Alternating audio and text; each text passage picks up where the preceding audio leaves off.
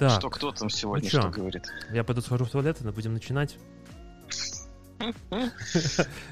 Готовить? Да. Поехали. Не то. DevOps. Kitchen Talks. Начинаем готовить. Три недели прошло с прошлого выпуска.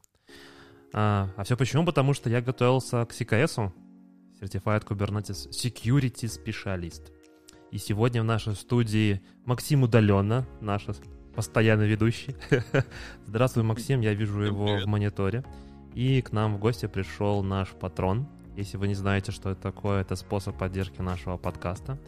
А, Сергей сегодня в нашей студии, и он тоже пытался, или может быть даже сдал CKS. Сергей, привет. Привет, привет. Расскажи немножко про себя. Кто ты такой? Почему ты сдавал CKS? Почему ты решил стать патроном? Почему решил? Давай, наверное, лучше с последнего, да. Да, да, да. А, пожалел вас. Пришел, увидел, что нету патронов почему-то в течение 10 выпусков и решил, что надо положить начало этому славному пути. Так, мне кажется, это надо вырезать будет. Очень жалко. Надо было сказать, что ты восхищаешься нашим творчеством и готов, э, сколько там, 2 доллара в месяц пожертвовать. Больше что-то. Мотивировать Ну, может, до вас доходит дальше. 2 доллара. После всех там этих посредников и вычетов. До меня вообще ничего не доходит. Да кто мне, до меня тоже пока ничего не доходит. Я думаю, потом надо как-то разобраться, как хотя бы эту э, хостинг на постбине оплачивать, где мы там хостимся. Окей, Серега, почему ты решил сдавать СКС? Почему решил? Потому что пригла- предложили, предложили поучаствовать в бете. Э, Быть пользователем беты всегда почетно и всегда интересно найти какие-то проблемы. Вот. Ну, и это такая достаточно, мне кажется, почетная, интересная штука. Ну и плюс челлендж какой-то. Давайте начнем с другого лучше. Почему ты вообще решил связываться с таким монстром, как Kubernetes? Мне предложил Виктор. Он меня отговорил от э, учебы в направлении архитектора Azure и переговорил на Kubernetes. А, как сейчас показала практика, это, наверное, был хороший выбор. Ну да, я не очень люблю сертификации, где нужно просто отвечать вопросы-ответы, а где тебе нужно делать практику намного круче. Так, ну это мы уже заскакиваем, мне кажется, к нашему основному блюду. Макс, я думаю, давай, может, пройдемся по новостям, хотя бы high level. А, да, Ну- кстати, я думаю, что многие из вас, слушателей, будут ожидать, что мы в этот раз будем обсуждать э, выпуск новых продуктов от HashiCorp. А, Там целая конференция была в течение нескольких дней, по-моему, трех или четырех, и ребята с HashiCorp представили несколько продуктов новых, интересных. А, Boundaries а, и сейчас, черт, у меня была открыта вкладка, я ее куда-то потерял. А, Boundary и Waypoint, а также клауды от HashiCorp, Consul, Vault и уже там давно существующий Terraform. Но я думаю, мы это сделаем в деталях через две недели на следующем выпуске, на 15 Позовем специалиста по HashiCorp продуктам. А, Может быть, кто-то из вас, из наших слушателей, хорошо разбирается и работает со всем, скажем так, комплектом инструментов, продуктов, которые предлагает HashiCorp и готов прийти и рассказать в деталях а, новых, не знаю, попробовать их уже и рассказать, как это и зачем это. Будем рады вас видеть у нас на подкасте. К новостям?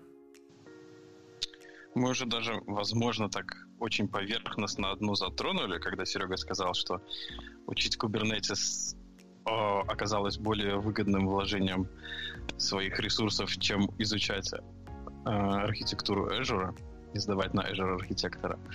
И это чуть-чуть пересекается с нашей первой новостью об отчете о состоянии DevOps в России 2020. Ну, я сейчас пробегусь по тем темам, которые мы вообще, в принципе, хотим сегодня обсудить. А, Поговорим про то, как вы можете свой Android-телефон превратить в чистый Linux. А, GitHub открывает доступ к GitHub Docs проекту. Вспомним, что такое HTTP 3, вспомним Юру, о том, как он нам об этом рассказывал, и поговорим о последствиях ухода Jira в Cloud. Отчет э, DevOps России 2020. Э, Мы с тобой, когда начинали запускать только подкасты, э, там, я не помню, по-моему, в первых трех выпусках, в одном из трех, я не помню точно, мы рассказывали о DevOps отчете за 19 год, за 19, да, за 19 год от Доры. Макс, в чем mm-hmm. будет отличие вот здесь вот? А тут такая же аналитика или ну, аналитика с большего очень схожая. Э, они, в принципе, взяли за основу отчет Доры, взяли те же метрики, которые э, применялись э, специалистами, как это называлась организация, которая проводила? Дора. Дора. Дора так называется организация, а как расшифровывается? DevOps, Research, And Assessment. And Assessment, да. Так. На всякий случай напомню о том, что Дора принадлежит сейчас Гуглу. Google выкупил ее по-моему, два или три года назад. Mm-hmm. Вот, ладно, хорошо, оставим инсайд на чуть попозже. А, значит, они взяли те, все те же самые метрики, что были применены в Доре, плюс, наверное, добавили еще какие-то конкретные с прицелом на Россию, потому что отчет собственно, идет по России 2020. Чего-то очень э, кардинально отличающегося я там не заметил, да, точно так же разбили всех участников, а их было 899 человек на уровни успеваемости, назовем их так, элитные перформеры, хайпер... Нет, элитных там не было, там были high, middle и low перформеры. Видимо, Россия до элитных перформеров не дотягивает. Из того, что мне бросилось в глаза, а, они выделили несколько DevOps практик и выделили те тулы, которые набирают самое, скажем так, самые популярные в этих практиках. То, что в Configuration Management на первом месте Ansible, это, в принципе, достаточно предсказуемо, но то, что на втором месте стоит PowerShell и Bash, а, с там, небольшим отрывом, по-моему, там до 10% от первого места, для меня, честно говоря, было несколько удивительно. Почему? Ну, помимо Ansible достаточно еще всяких э, различных конфигурационных тулов, которые можно использовать, но они почему-то все а уступают Башу у шефа там вообще, по-моему, 3%. То есть можно считать, что практически умер. Ну, мне кажется, уже мы немножко обсуждали эту тему, я уже там имею свое какое-то представление о том, что там, да, действительно, на нашем рынке, особенно если говорим про Россию, шеф Папет э, в какой-то момент имели серьезную популярность, потом начали от него отходить. И я думаю, основная причина это все-таки сложность написания э, проектов под шеф и под папет. Ну, наверное, шеф более сложный, потом папет, потом, наверное, Ansible с SaltStack, ну и так далее, да. То есть тут, э, мне кажется, в, пер- в первую очередь все зависит от того, насколько сложно э, начать работать с этим. И еще вопрос в том, что насколько потом здорово и легко поддерживать это. Если вот, например, глянуть, да, то есть, ну, действительно, там Ansible 67%, uh, Shells, там, это с башем, PowerShell, это... Ну, если честно, я не очень понимаю, какие тут проценты, да, потому что если мы сделаем 67 плюс 55, ну, это, это как, как обычно, обычно, да, это как да. обычно. То есть, скорее, у тебя есть мультичойс, и среди всех отвечающих э, потенциально 55% используют, например, и Ansible, и там, Bash, или, например, Ansible, и еще что-то. А Puppet 9%, Chef только 3%, SaltStack 5%. И вообще не пользуются... Больше, чем Chef. Да, и вообще не пользуются 8%. Это хорошее. Ну, вообще, вообще, я бы здесь тоже добавил, что на одном из первых слайдов у них есть разбивка по сферам, в которых они опрашивали. И вот в этих сферах IT это только 52%, остальное это все там торговля, телекоммуникация, это enterprise. И я вот как вышел из Enterprise три года назад, я понимаю, что никаким ансиблом, шефом, папетом там и не слышно. А вот Bash PowerShell вполне может существовать, потому что они не знают ни про облака, и как потом в этом же отчете написано, что там много кто вообще облаками не пользуется. У них private cloud, который вполне спокойно живет на PowerShell скриптах, просто которые вручную запускаются. И они это называют, может быть, DevOps практикой, но по факту является ли она ей. То есть ты хочешь сказать, что в принципе на наш век еще работы хватит, как минимум на российском рынке? Да более чем, я думаю. Не, ну тут смотрите, во-первых, э, облак... ни одного cloud-провайдера в России не представлено из больших, из большой тройки, да, будем так это называть. Я не беру Что сейчас... В России своя большая cloud ка, э, тройка cloud-провайдеров, которые обозначены. Mail, э, Mail.ru, Яндекс и прочее, я согласен. Я имею в виду в том, что ну, нету ни Амазона, ни Azure а, ни GCP, и, ну, не предвидится особо. Да, я помню, мы когда, по-моему, обсуждали было новость о том, что Mail.ru облако интегрируется с Амазоном, и будет там некое представление. Это интересный момент, но не знаю. Ты имеешь в виду, что нет официальных каких-то представительств? Или, а, дата-центров, дата-центров на а, территории. Угу. Ну, да, да, но тем не менее, среди всех перечисленных облаков AWS на первом месте.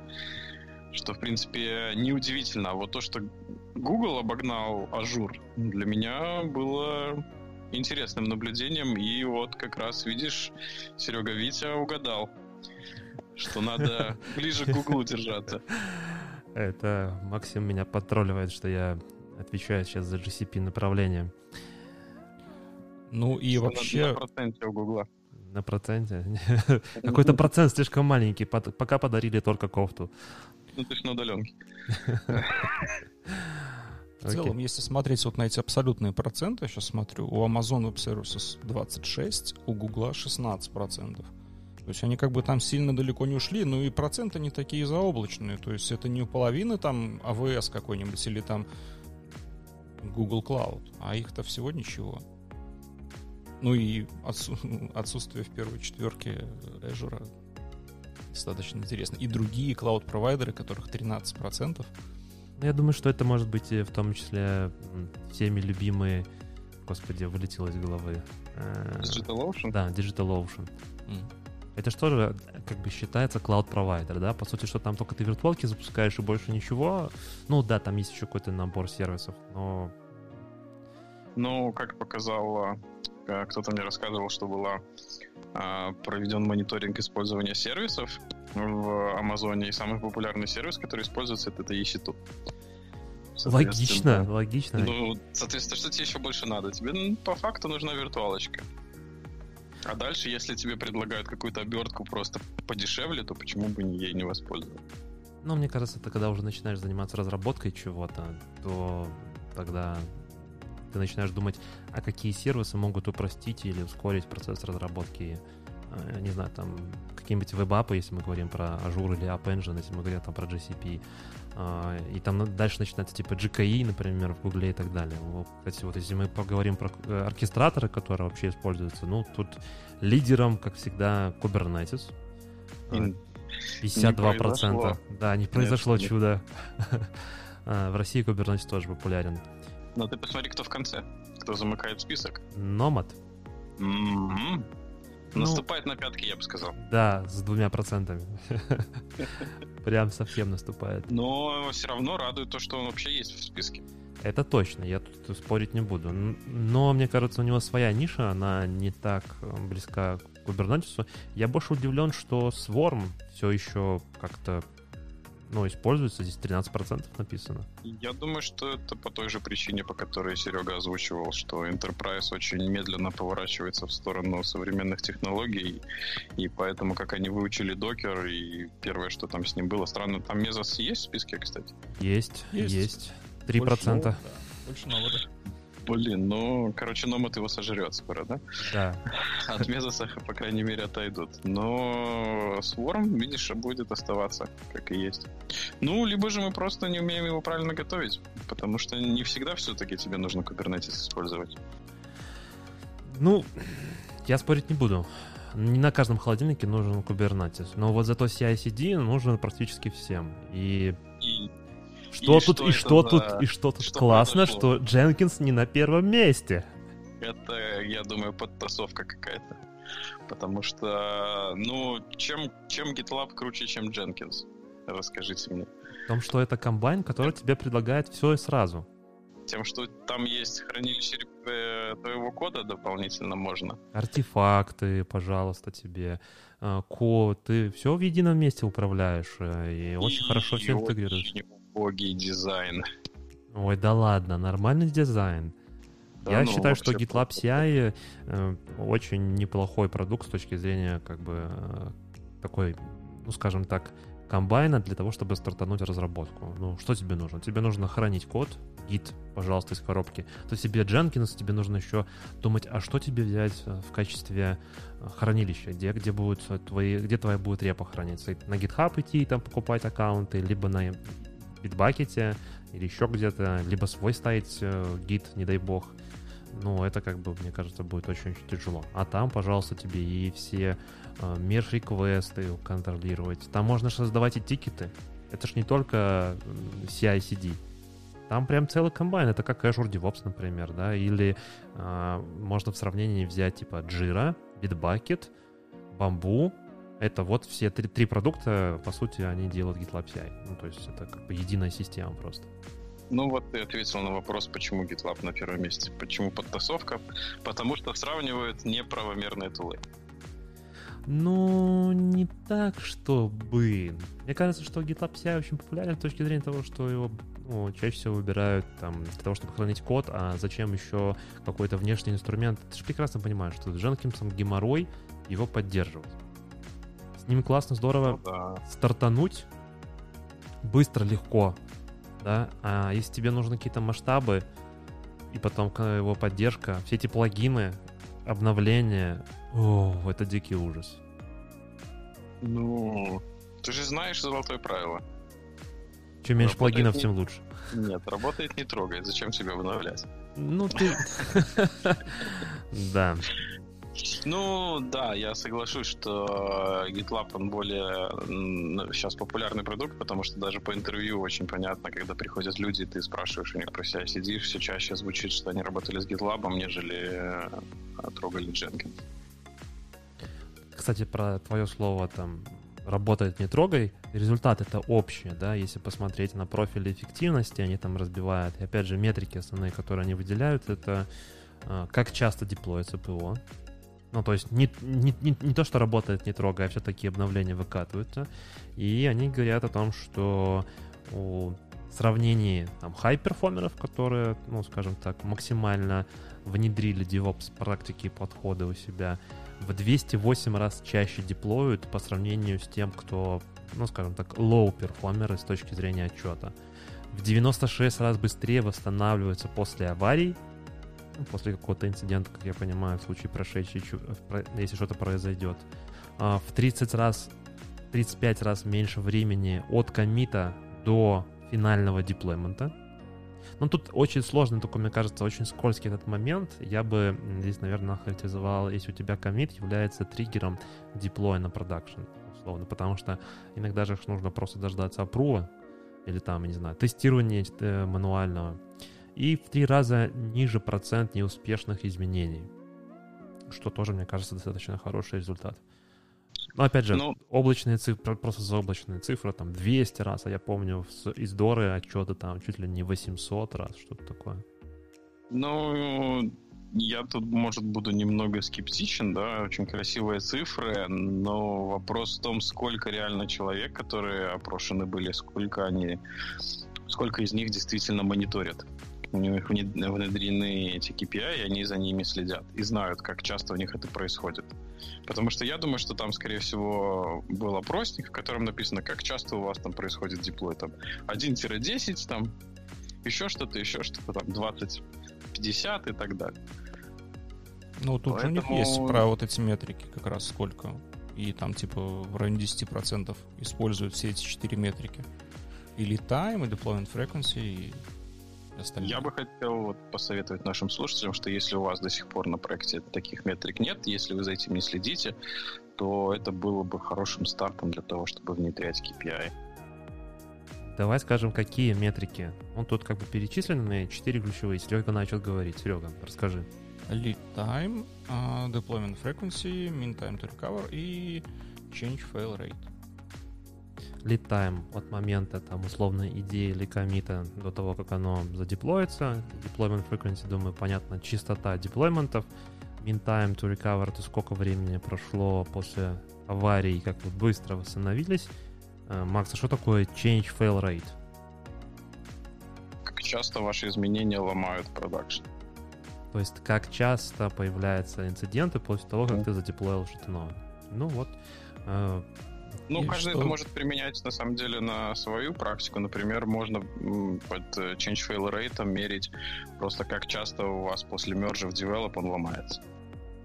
Ты имеешь, э, как часто после того, как я за commit ал, у меня build становится красным. От количества да, commit ов да. и количества, ну, скажем так, процент красных commit ов, условно, да? Ну, если, если мы говорим, э, зеленый commit build прошел успешно, красный commit build закончился неуспешно. Ну, процент красных к общему количеству. Угу, окей. Так, э, есть тут что-нибудь еще интересное или пойдем дальше? Платформа, ну, может быть. Плат... Да. Да, что прямо у мне удивительно, что у многих есть эти платформы. Ну, в принципе, я вот этот везде процент э, использования best practices, оно примерно коррелирует с теми 50%, которые там на high уровне находятся, и у них все хорошо. Вот. Что там по несколько платформ. Что здесь подразумевается под словом платформа? Платформа — это то, что вы внутри своей IT-организации предоставляете кому-то другим абстрагированно. То есть тот же самый, как вот у меня сейчас, э, Э, какая-то команда захотела кластер, она написала ямлик, положила к нам в репу, дальше наша система сама его подняла и задеплоила куда-то. Ну, это моя автоматическая система. Они тут понимают платформу в том числе и как кто-то кому-то сделал тикет в Jira. И это тоже какая-то платформа, что, мол, одна команда другой сделала тикет Jira, та команда побежала и что-то там подняла. И вот таких достаточно, там что-то около 40% вот на следующем слайде. Ну, я правильно понимаю, что это, грубо говоря, сервисы э, внутри большой организации? Да, предоставление какого-то сервиса, который предоставляешь ты какой-то другой части своей организации. Своей IT, может быть, организации, либо кому-то еще. Ну, я понял. Ну, прикольно. Прикольно. Интересно то, что я тогда не очень въезжаю, что значит у нас несколько конкурирующих платформ. То есть, грубо говоря, несколько команд, которые делают что-то похожее. Угу, да. Ну, какая одна платформа, например, тебе инфраструктуру разворачивает, другая платформа тебе там, я не знаю, деплоит на продакшн по какому-то тикету в джире. Третья отвечает за security. Да, да, да. И они там все, ну, много кто пишет, что типа мы бы хотели там уни- унифицировать свои эти платформы, куда-то привести их к общему знаменателю. Угу. Окей. Я когда-то слышал, то у нас тоже ребята работали над таким продуктом, то есть у заказчика было много распределенных CI-CD-систем, и каждую поддерживали отдельные команды, и они хотели сделать, чтобы там по запросу от проекта э, система разворачивалась автоматически. Ну, типа там мониторилось, как часто она загружена, и если она не загружена в течение 30 дней, то там платформа схлопывалась. Ну и там тоже, по-моему, на кубике это все построили. Но суть в том, что работаем над одними и теми же решениями с разными подходами, переизобретаем колесо. Понятно. Ну что, я думаю, тут, наверное, все. Как бы, на самом деле, дальше есть очень интересные вещи. Там э, я бы посмотрел бы внимательно, там, например, инфраструктуру как код, да, и в целом, что хранят как код. Там, конфигурация CI-CD, настройка сервисов, переменное окружение, конфигурацию CI-CD и так далее. Там, тестирование кода, синхронизация окружения, подготовка окружений. Ну, в целом, э, если, наверное, тяжело читать на английском отчет от Дора и смотреть то, как предлагают, там, условно, Дора там, за год, то этот отчет, мне кажется, достаточно неплохо. Хотя, по-моему, Доровский отчет переводит в том числе и на русский, я не помню. Ну, вообще тоже хорошо померить э, себя как специалиста, наверное, по этому отчету. То есть пройтись, посмотреть по пунктам, какие ты сам выполняешь, каким следуешь. И скоррелировать на общепринятое, хотя бы на просторах России практики. Да, и я тут еще, может быть, добавлю один слайдик домотал, который мне был интересен. У одного процента организаций от 80 до 100% развертывания фейлится. Ну так это нормально. Fail fast, fail often. 90% это нормальный, конечно, такой процент. Только один, один, один из десяти э, чего-то там взлетает, получается. Но как, как часто они пытаются деплоить? На этом уровне медиум, получается, те, которые деплоятся там что-то типа раз в неделю, наверное. А, ну да, плохо. Но это там Если в части было... инфраструктуры. Ну и возможно. Возможно, это коррелировано как-то с он-премом каким-то, мы же не знаем. Если они опросили всего 900 человек, получается 1% это где-то 10. 10 это mm-hmm. вполне может быть погрешность.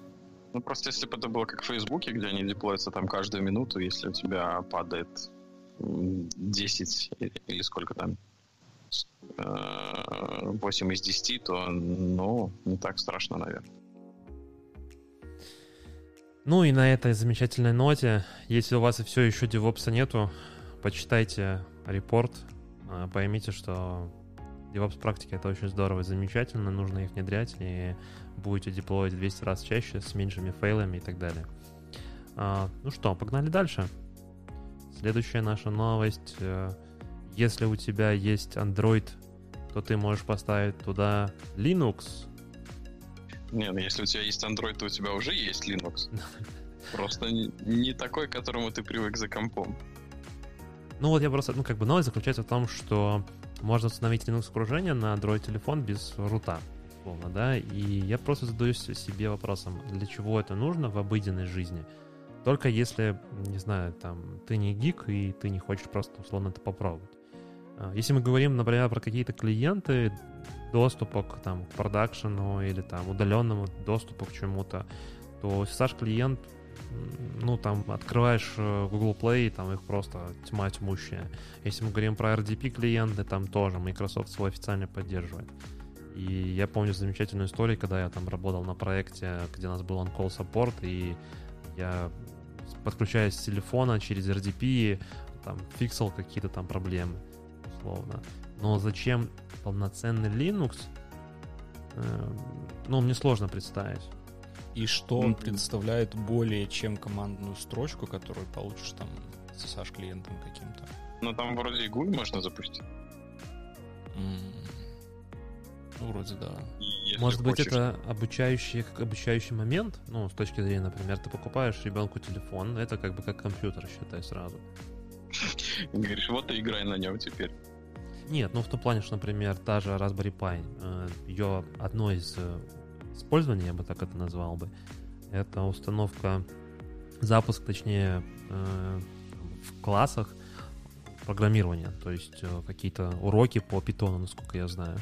Может быть, здесь тоже в этом плане о том, что у всех, ну, скажем так, у всех детей есть сейчас телефоны. И ты, когда приходишь там в класс информатики, ты приходишь, там, не знаю, условно, загружаешься в Linux, э, втыкаешь там по USB Type-C один провод, и у тебя там полетели. Клавиатура, монитор, и погнал. А, ты про то, чтобы заменить компьютеры в российских школах и в белорусских школах на телефоны учась... учащихся? Да. Это, конечно, да, это, это вариант, это опция. Ну, я, если честно, мне тоже сложно представить э, практическую пользу от этого, когда тебе может быть понадобится. Ну, по-моему, мы уже обсуждали, да, какой-то кит, а, который предлагали, но там уже был полнофункциональный Linux на телефоне, и мы, по-моему, и тогда не нашли практического применения реального. Ну, только если ты, не знаю, едешь ты в машине, тебе нужно кого-то там ломануть, ты какой-нибудь там супер-хакер там а, открываешь и пошел, но все равно тебе нужна клавиатура, внешний какой-то монитор, так или иначе там, ну, потому что, наверное, с телефона там даже в 6 дюймов будет сложно ну, чего-то. Я не знаю, этот э, CentOS или Ubuntu, который ты подхватишь, она э, GSM драйвера в ней будут для того, чтобы ты в интернет вышел? Я думаю, да. Ну, я не думаю, что этих модемов существует много, большое количество, и просто подкинуть эти драйвера для, для всех, почему нет? Ну или почему? Взял, собрал, скомпилировал. Скомпилировал и вперед. Если ты уже крутой хакер, то ты сразу в машину Linux ставь. А, не знаю, не знаю, не уверен. За безопасность? За скорость, скорее, больше так. Представляешь, машина зависла. И все, и твой автопилот ушел. А, нет, ну была такая же история, когда почему-то Тесла решил установить обновление во время движения автомобиля, и девушка остановилась посреди хайвея какого-то. Ну, обновления пошли, машина встала, и все, и стоит. Нормально. Ну, хорошо, что не зафиксировалась там текущая скорость и прочее. Да, и... Не, ну в любом случае руч... ручной контроль должен оставаться. Окей. В общем, мне кажется, больше такой э, недостаточно понятный бизнес-кейс использования этого всего, кроме Ну, как э, действительно там... вариант такой, чтобы с собой ноут не таскать с Linux или с какой-нибудь там другой настольной системой, которую вы привыкли использовать. Вот можно использовать телефон. Но тогда нужно будет носить еще клавиатуру дополнительно, мышку, может быть, и чтобы было более удобно, может еще внешний дисплей. Я начинаю думать, что, наверное, тогда лучше купить iPad с клавиатурой, да? И Да. все. И не париться. Окей. Погнали дальше. GitHub. Что GitHub? Серега, что там у GitHub? Опять Никто упал любит или, или что-то новое? Нет, GitHub вроде бы работает, но теперь они разрешили контрибьютить свою документацию всем кому угодно. А почему? Потому что никто не любит писать документацию. Да. Поэтому они решили, что, ребята, давайте вы нам поможете. Как будто бы. Но мне кажется, что это очень классная а, идея, потому что людей, которые контрибьютуют в проект, чисто правят документацию, и потом гордятся тем, что они контрибьюторы в open source, а, очень много. А теперь их станет еще больше. Ну, на самом деле, мне кажется, это неплохой вариант, э, особенно если мы посмотрим там на историю развития, например, той же Википедии, да, там успех, и, например, сравним с... Ну, с- подожди, Википедия, это же у них бизнес-модель такая. М, Тут, если бы люди не заходили и не, и не добавляли информацию, то не было бы и Википедии. Да, здесь ты ну же в, можешь том- в том плане, что, что понятно, ты пользуешься продуктом, но у тебя не всегда хватает сил для того, чтобы, ну, в том числе сделать хорошую нормальную документацию, предоставить возможность э, эту документацию пофиксить сообществу. Ну, почему нет? Ну, условно, они же посылают pull реквесты и, я не знаю, может быть, в связи с этим станет документация больше на разных языках. Почему? Ну, Очень хороший. Это может быть их кейс, да, хороший какой-то. Или там, не знаю, какие-то критические лайфхаки, да, там использование или там э, более понятная документация может стать, потому что не всегда разработчики успевают или там, ну, условно, не хватает у того же э, компании написать полностью хорошую покрытую документацию. Но не превратится ли это в бардак и в такую бюрократию, когда вот это вот pull реквесты на документацию будут апдейтаться, э, апруваться очень долго, потому что одно дело рабочий продукт какой-то, который решает либо не решает какую-то функцию, другое дело документация, которая, возможно, кому-то не понравится, как она преподнесена, какой-то лайфхак имеет, э, не знаю, дробеки какие-то. Ну, сложно сказать. Я думаю, что с точки зрения бюрократии это все равно останется, да. э, Pull реквесты будут, могут рассматриваться достаточно долго. Э, Но... Думаю, что будет немедленнее обновляться, чем обновлялось до этого. Ну, я думаю, что какой-то шанс того, что станет чуть быстрее, э, это все-таки есть. То есть, если за тебя, условно, уже написали, документацию там поправили, не знаю, после выхода новой версии чего-то там, да, тебе нужно просто опрувнуть pull request, это быстрее, чем написать с нуля самому, правильно? Ну, как бы поэтому я думаю, что все-таки скорость обновления документации вырастет. э, На, не, она не вырастет явно там в разы, но какой-то процентаж точно будет добавлен. Так, ну что, в общем, если вы хотите стать контрибьюторами open source, мне кажется, пришло время, даже если вы не умеете программировать, теперь вы можете контрибьютить в написании документации и видеть свою лычку о том, что вы контрибьютор в open source. Кстати, из интересного, э, у меня, например, а, GitHub опрувнул эм, этот, о, господи, как его? Код Spaces. Код Space. А тебе, Но- Серега, опрувнул? Нет, не опробовано. Ну, видишь. Парни, но это ж документация не ко всем проектам, это документация только к GitHub. одному проекту. GitHub До самому. GitHub.com. Да. Да. Да. Поясним, а то, может, с нашего разговора а, это не было понятно. Ну, из того, что я здесь вижу, там GitHub Desktop, вот, они документацию, ну, всякие actions, понятное дело. Что, поехали дальше? Так, следующая тема у нас о том, что Chrome начинает поддерживать HTTP 3. И тут ты начинаешь вспоминать доклад действительно Юры. Э, Уже достаточно много времени прошло. Напом- Сколько сайтов у нас поддерживает HTTP 3? Наверное, всего ничего.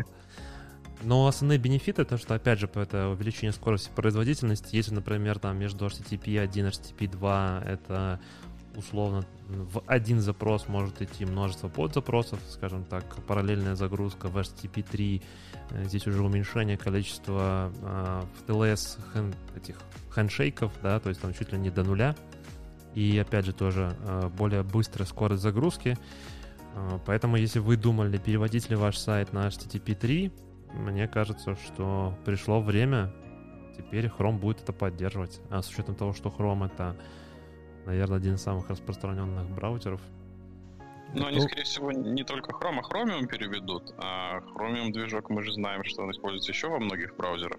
Да, да, да. Я Поэтому про это. это может простимулирует Ну популярность еще, HTTP. еще же новость была не только об этом, а истории вот этого Куика протокола, который и ETF начал апгрейдать, и Google его не поддерживал, теперь вроде Chrome. Насколько я понимаю, Google э, Chromium как минимум сейчас еще поддерживает этот HTTP3 на, на протоколе э, гугловом Куике. И они сейчас говорят, что мы начинаем поддерживать э, и ETF-овскую реализацию этого Куика. Именно об этом как бы вот эта новость. А Ты читал, что за Quick, как он работает? Да, да, я почитал. Готовы ли вы к тому, что HTTP теперь работает по UDP? Вот. А это вот все Quick, и это ускорение, это все потому, что UDP, и это вот штука Quick, это новый протокол прямо вот уровня TCP, UDP, и будет теперь Quick, получается, отдельный. И Типа, он... что скорости достигли такого уровня, что проще еще раз отправить запрос, чем устанавливать, э, ну, чем получать подтверждение о том, что он дошел? Да, ну там и HTTP тоже в этом замешано, ну и в том числе этот Quick, который работает поверх UDP. Ну и сейчас тоже есть такие проблемы в той плане, что а, оборудование. Оборудование это сейчас выпущенные, особенно роутеры, которые оптимизированы под TCP, под UDP. И они про существование этого Quick не знают, в принципе, совсем, особенно старое оборудование. Его нужно обновлять, прошивочки, там все такое. И хотя там Quick этот обратно совместим с UDP, и фактически там UDP-шные датаграммы летят. Но вот этот Quick и его реализация, не все его бенефиты смогут правильно работать на оборудовании, которое не знает ничего о том, что это на самом деле за протокол. Не является ли это логическим просто переходом к тому, что сейчас идет распространение 5G сетей?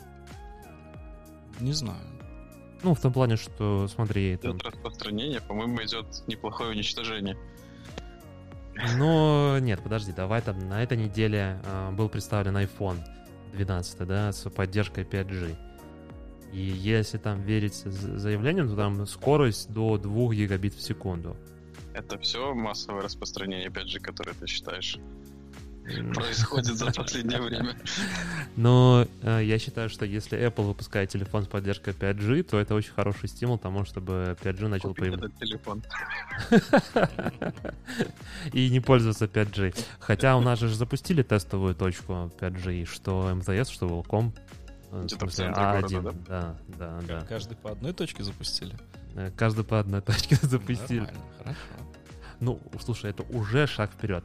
Ну, так, давайте степ-бэк. Я к чему? К тому, что если мы говорим про этот Quick, он базируется на UDP. Мгм. Э, Максим хороший вопрос задает с точки зрения того, что скорость передачи становится настолько большой, что теперь будет л- проще перез- попросить э, переслать меня еще раз, чем получать вот этот вот э, хэн- делать. Ответ. Да, да, да, проверку В ответа. данном конкретном случае я тоже, я, ну, я люблю погружаться глубже, я погрузился глубже. И там есть фича такая, что они в payload этого UDP-шного пакета могут еще добавлять а, избыточность. Некоторую избыточность, что позволит тебе реконструировать побитый пакет прямо у себя на своей стороне.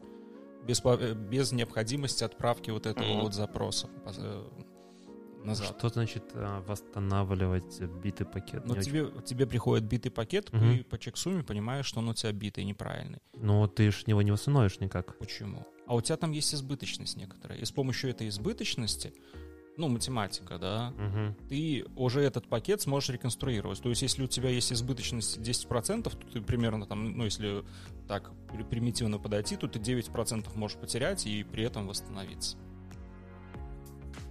Ну, я точно не знаю, как устроена вот эта математика, эти протоколы, но логика примерно такая.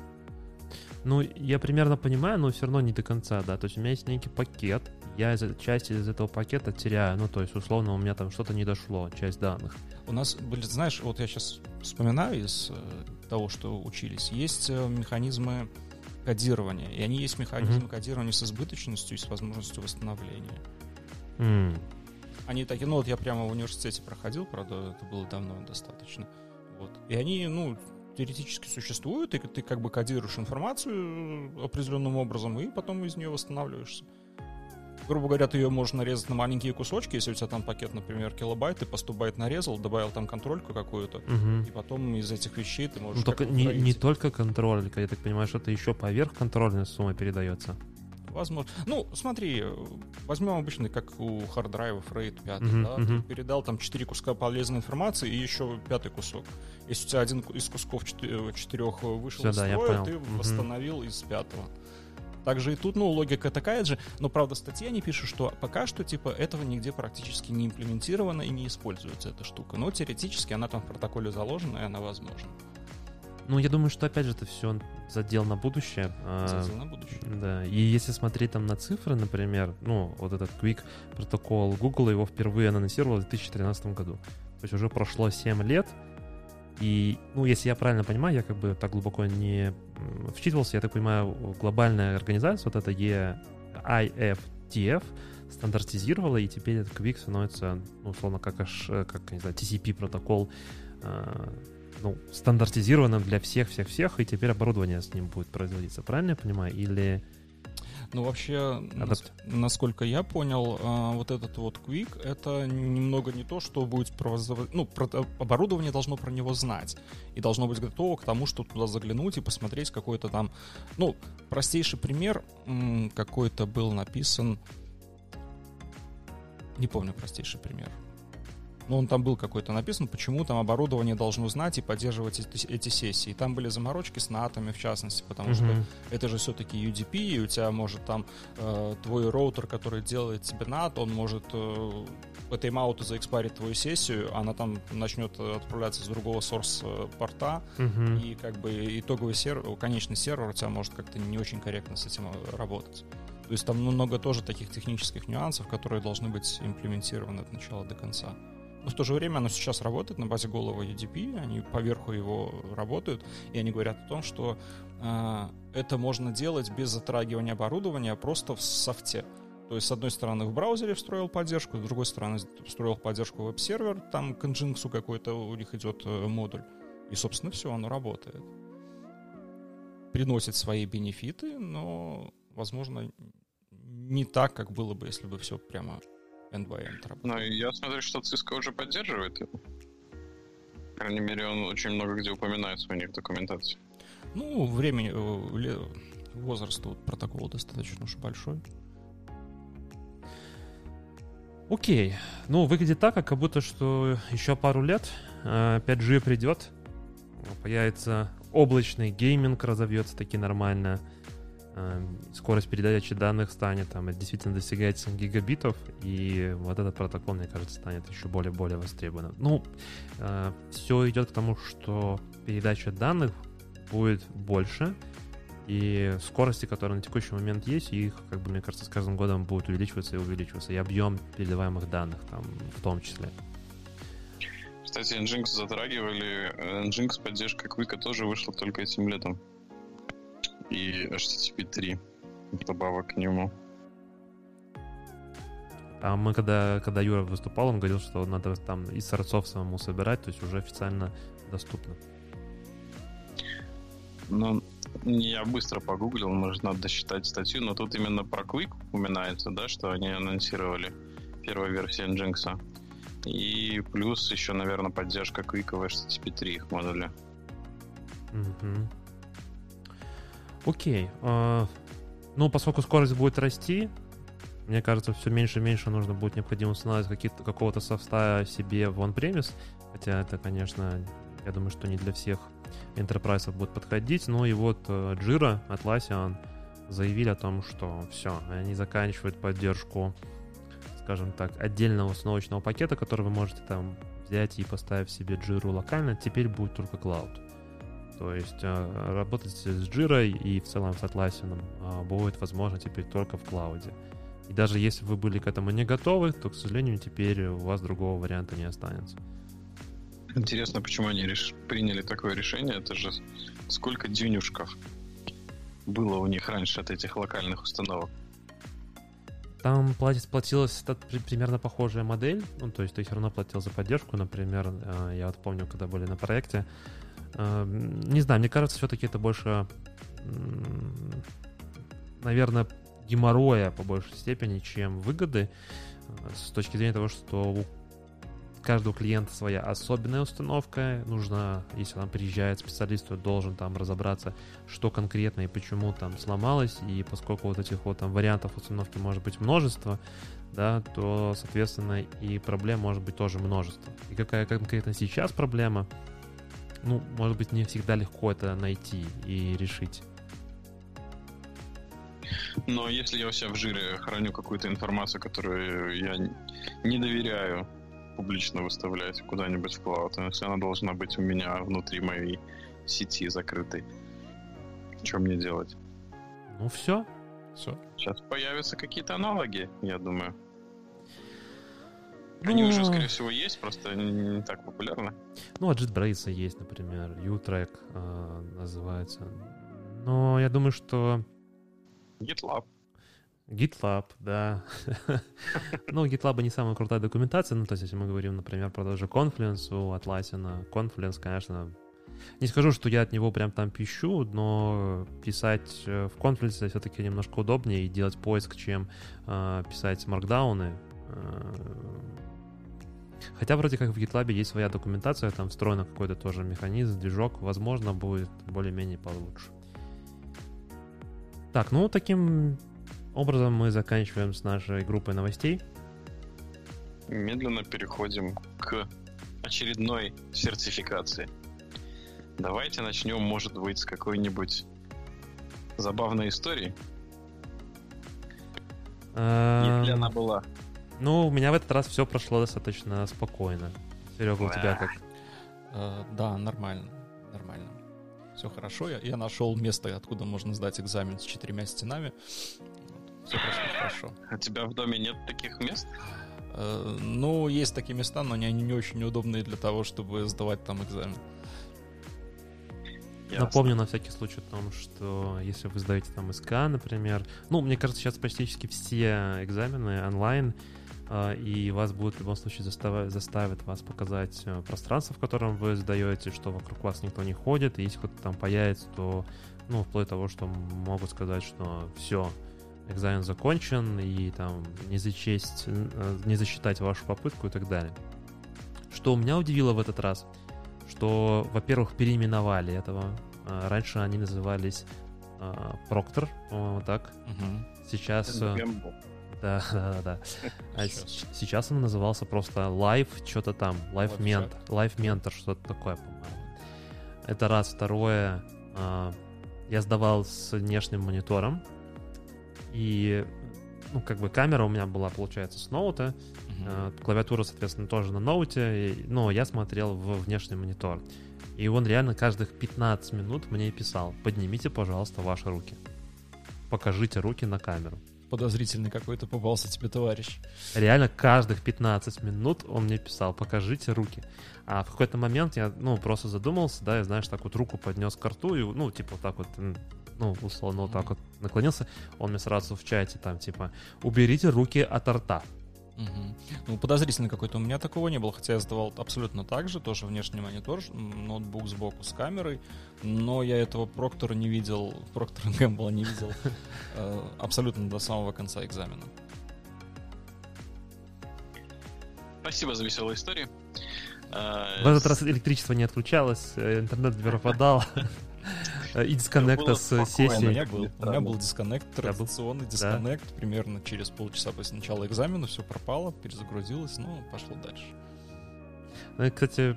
Но я был к этому готов, как бы после ЦК и пропадания с этого перезагрузки, то как бы уже я, спокойно. Да, уже спокойно к этому абсолютно отнесся. Я знал, что надо сделать, что надо включить, опять все зайти. Вот. Ну, Проктор написал, говорит, начните с того места, где остановились, и все дальше пошло нормально. Ну, у нас сейчас, в принципе, вообще надо быть готовым в любой момент, что интернет может пропасть. Ну, да. А, расскажите, почему вы вообще решили сдавать security экзамен? Вы же, насколько я знаю, никто не секьюрщик. Ну, я бы, э, мне кажется, Серега уже немножко затронул эту тему в начале, когда он приветствовался. Ну, во-первых, там мы на, в прошлом выпуске, по-моему, в прошлом или в позапрошлом обсуждали о том, что ИСК меняется. Нет, я перебью. Давай. Серега сказал, что ты его заставил. Не заставил, нет, нет, я так не говорил. Он меня убедил. Ну, ладно, убедил, убедил. Это немножко разные вещи. Да. Я суров, но жесток, ты же помнишь. Я просто знаю, как ты убеждаешь. Умею, да? Да, да. Могем. Могем, да. В общем, на прошлом выпуске мы обсуждали то, что и экзамен по администрированию Kubernetes, назовем так, тоже меняется. Э, во-первых, там по времени количество он уменьшается с трех часов до двух, и темы немножко сужаются, некоторые более расширяются. И все темы, которые раньше касались security, они в целом как бы были выпилены. Ну, наверное, за счет того, что сейчас появляется новый экзамен. Э, наверное, хотелось бы сразу сказать, что этот экзамен действительно в бете, и Серега тоже уже подчеркнул — мы были, по сути, такими бета-тестерами этого экзамена. Если понимаю правильно подход Linux Foundation, ну, непосредственно это компания, которая готовит этот экзамен, они тестируют его на людях, ну, ты понимаю, э, понимают, какая аудитория может сдать. Вот я, например, считаю, что я, скорее всего, не сдал. Ну да, у меня есть тоже такое подозрение в отношении себя. Я думал, ты скажешь в отношении Вити. Там просто, когда ты заканчиваешь экзамен, э, в СКА тоже такое было, э, появляется Google форма, в которую ты заполняешь. Ну, здесь больше было, конечно, вопросов. СКА было? У меня такого не было. По-моему, был тоже опросник какой-то. Ну, может, может быть, и не, ну, окей, не буду спорить. Может быть, и не было. Но тут в любом случае был опросник, и в этом опроснике там много разных вопросов, там как вообще впечатление, это поля, ну и в том числе был вопрос, как вы считаете, сдали ли вы экзамен? Если ты отвечаешь нет, тебе добавляется пару процентов. Я думаю, что не надо было там добавлять. Без шансов. Ну и там же следующий был вопрос, как вы считаете, сколько у вас процентов? Ну, я выбрал 40-60. Ну, да. Я думаю, что где-то половинку я точно набрал, а больше не уверен. А есть какая-нибудь информация, когда СБТ выйдет в паблик? В ноябре. Отлично. Так что, в принципе, у наших слушателей есть 12 дней подготовиться. Не, ну, ноябрь... Э, ноябрь длинный. Да. да. Я бы еще здесь, наверное, добавил бы в основу того, что э, для нас этот экзамен был бесплатный. Мы были бета-тестерами в рамках там партнерского взаимоотношения. И э, сделал большой акцент на то, что к security экзамену идти без СК, ну, нет смысла совсем. Ну и это же обязательное условие. Да. То есть, ну, не то, что смысла нету, как бы это... То есть ты сначала должен знать э, СК, но я не, я не уверен, останется ли это, когда он выйдет из беты. Ну, Может... это сейчас написано у них на сайте так. Ну, окей, но в, в целом, как бы, то есть вот э, пройдя этот экзамен, да, там этих два часа напряженного решения этих задач, я понимаю, что если бы я, у меня не было набитой этой руки на СК, там вообще делать нечего было бы, от слова совсем. Поэтому если вы думаете пойти сдавать там сразу, замахнуться на СКС, наверное, стоит сначала пройти СК и сдать. Ну, точнее, не наверное, это как бы э, минимальным условием. А, минимальным условием, то есть тебя не пустят без сертификата СК? Да, скорее всего, тебя не продадут или что. Но это как бы требование ну, наверное, как типа ступенька, да, знаешь, там, например, чтобы стать э, архитектором, не знаю, там в, в АВС ты должен сдать сначала один экзамен, потом второй, или, не знаю, там в ажуре, uh-huh. да, там нужно сдать три экзамена, по-моему, или два. Там 301, 302 или как там. Ну, некоторые же э, сертификации требуют о том, что если ты идешь там на какой-то уровень, ты должен до этого сдать э, там более низко, низкоуровневый экзамен. Вот здесь вот СКС это как раз-таки следующий этап после СК.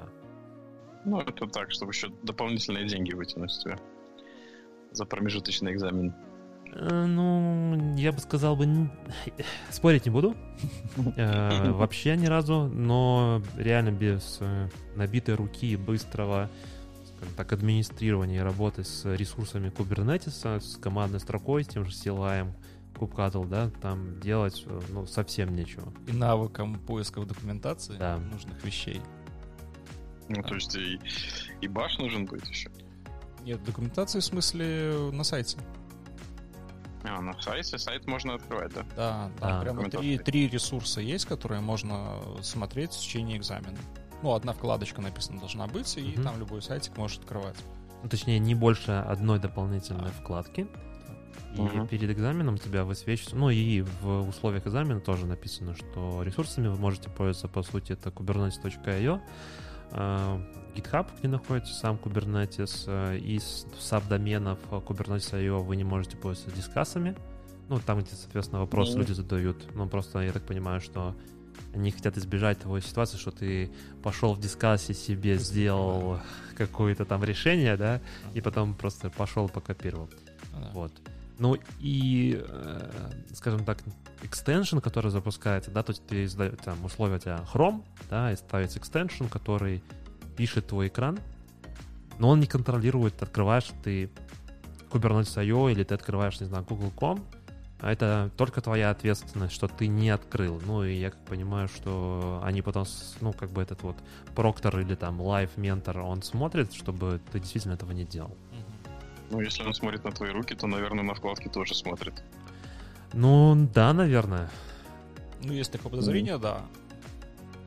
Но а, он прям так и пишет, типа, что постарайтесь э, там, не открывать, это ваша полностью ваша ответственность, и, там, типа, сделайте все Мгм. возможное, чтобы не открывать дополнительные вкладки с другими, ну, то есть, чтобы не перейти случайно на другой сайт. Потому что, например, тоже же документация по Kubernetes, там же э, внешних ссылок тоже хватает. Ну и в то же время они сейчас вроде бы пересматривают. Ну, я так понимаю, есть возможность пересмотра этого списка. Потому что, как минимум, в вопроснике был вопрос такой, а какие вы еще а, предложите сайты для того, чтобы были доступны в течение экзамена? Да, я написал. И я написал.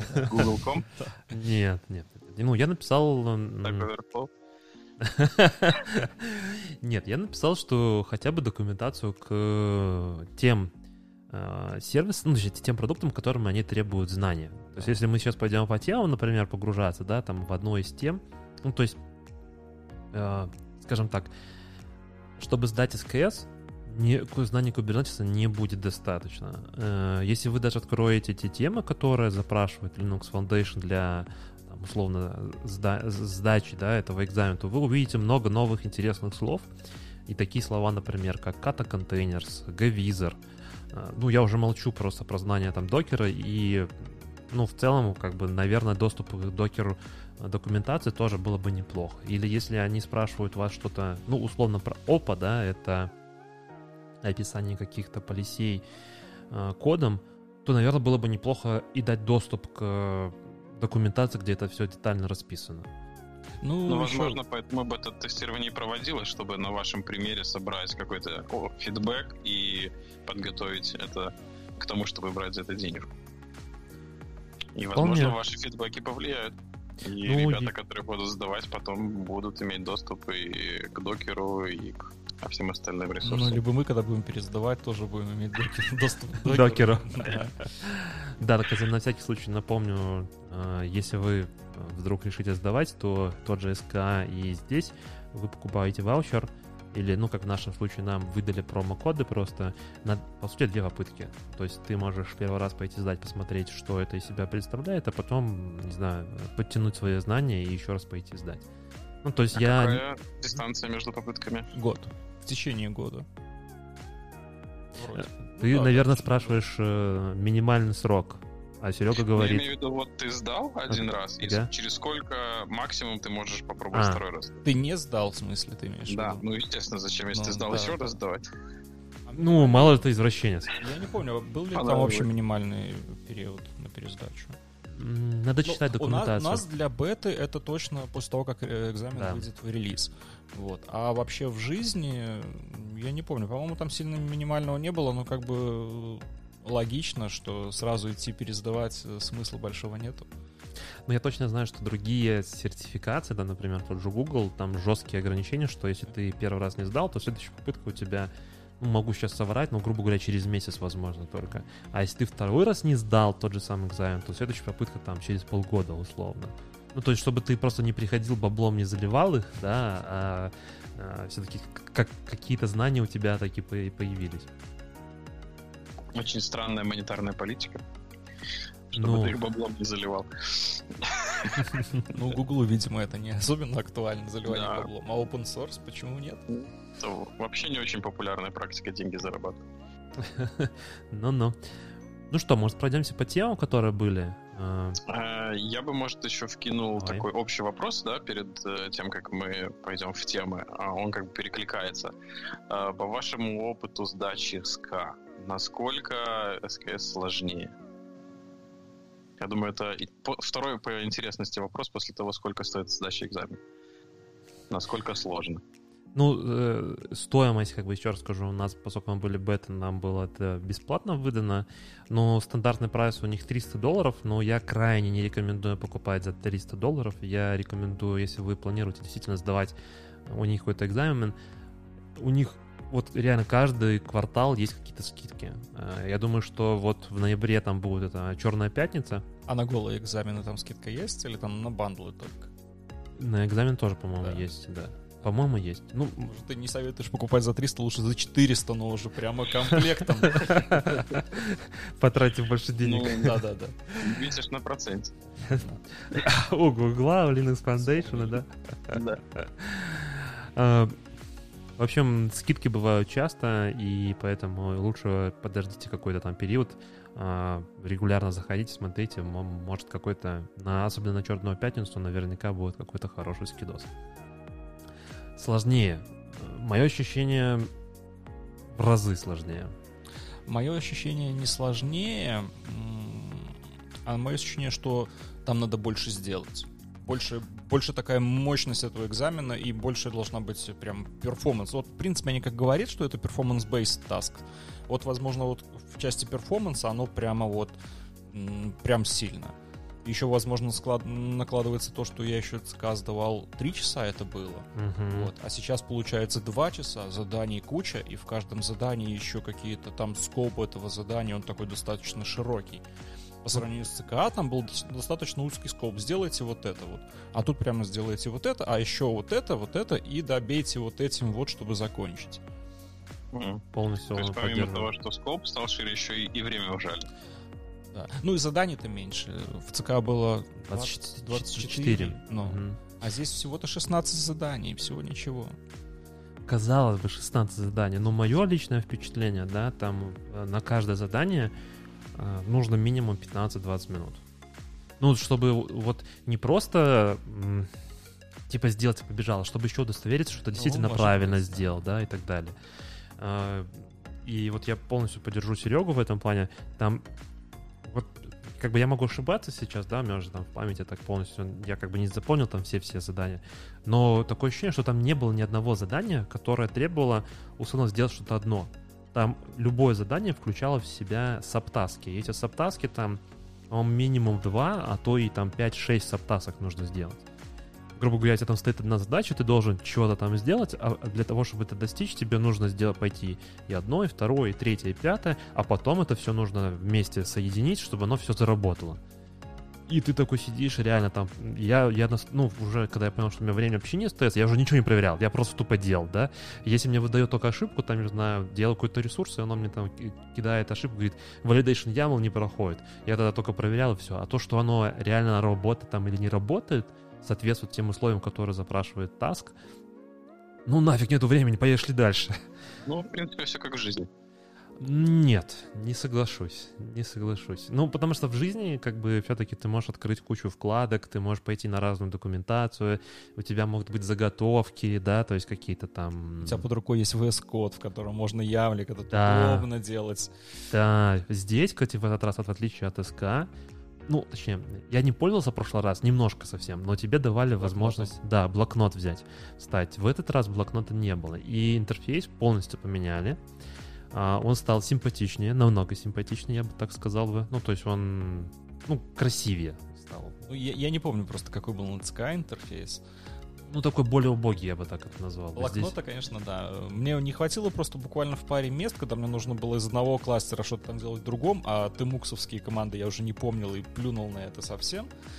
Вот. Хотя вот, возможно, вот в этот раз в ЦК, когда я читал, пытался готовиться, там все говорили, вот надо тымукс поставить, все запомнить, как там чего эти... Разбить разные... окна? Да, разбить на три штучки, и там будет все у вас очень четко. Вот, тогда он мне вообще не понадобился. А вот здесь прямо вот, возможно, Да. не помешал бы, когда бы я имел две разные, э, грубо говоря, вкладочки, в которых можно было бы что-то делать. Не то, что прямо вот мониторить что-то и деплоить, а именно, что там информацию куда-то брать из одного места в другое вставлять, потому что нет этого промежуточного блокнотика. Хотя блокнота бы хватило, ну, за глаза. Не знаю, почему он написал, я, я этот коммент тоже поставил в вопросник. Это было достаточно удобно. Еще бы я добавил такой момент, что, ну, вот э, если посмотреть там на темы, то мы видим, что добавляются какие-то внешние инструменты, да. И, например, у меня было в задании, грубо говоря, мне говорят, вот стоит некий тул, да, с помощью его, э, как бы, вы можете что-то там сделать. Я проверяю, его нет. Да, да, да, да. А он на мастере стоит, на мастере того кластера, который тебе нужен. И а инструкции не сказано никакой вообще. То есть ты такой, ну, тебе прямо в задании пишется, типа, он в пасах. Ты такой, оп, пошел смотреть, а его нет. Да, да, да, да, да.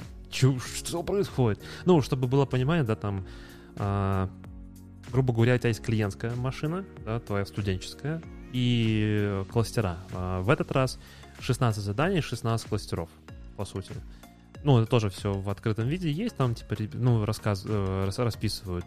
И тебе каждый раз, во-первых, нужно менять там этот контекст, э, э, тебе нужно каждый раз переключаться, тоже это немножко неудобно. Э, И ты работаешь, с, ну, там, со своей, условно, как с, рабочей, с рабочей тачки, а твои все сервера, они где-то там, и тебе нужно между ними там тоже это быстро переключаться. Но это тоже не очень-очень это все, скажем так, быстро работает.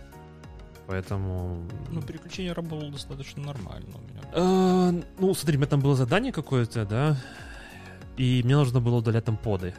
И я, ну, грубо говоря, пишу k delete pod, жму Enter, и э, у- процесс удаления этой поды занимает там 30 секунд. Так ты же можешь назвать Ctrl-C и пойти дальше.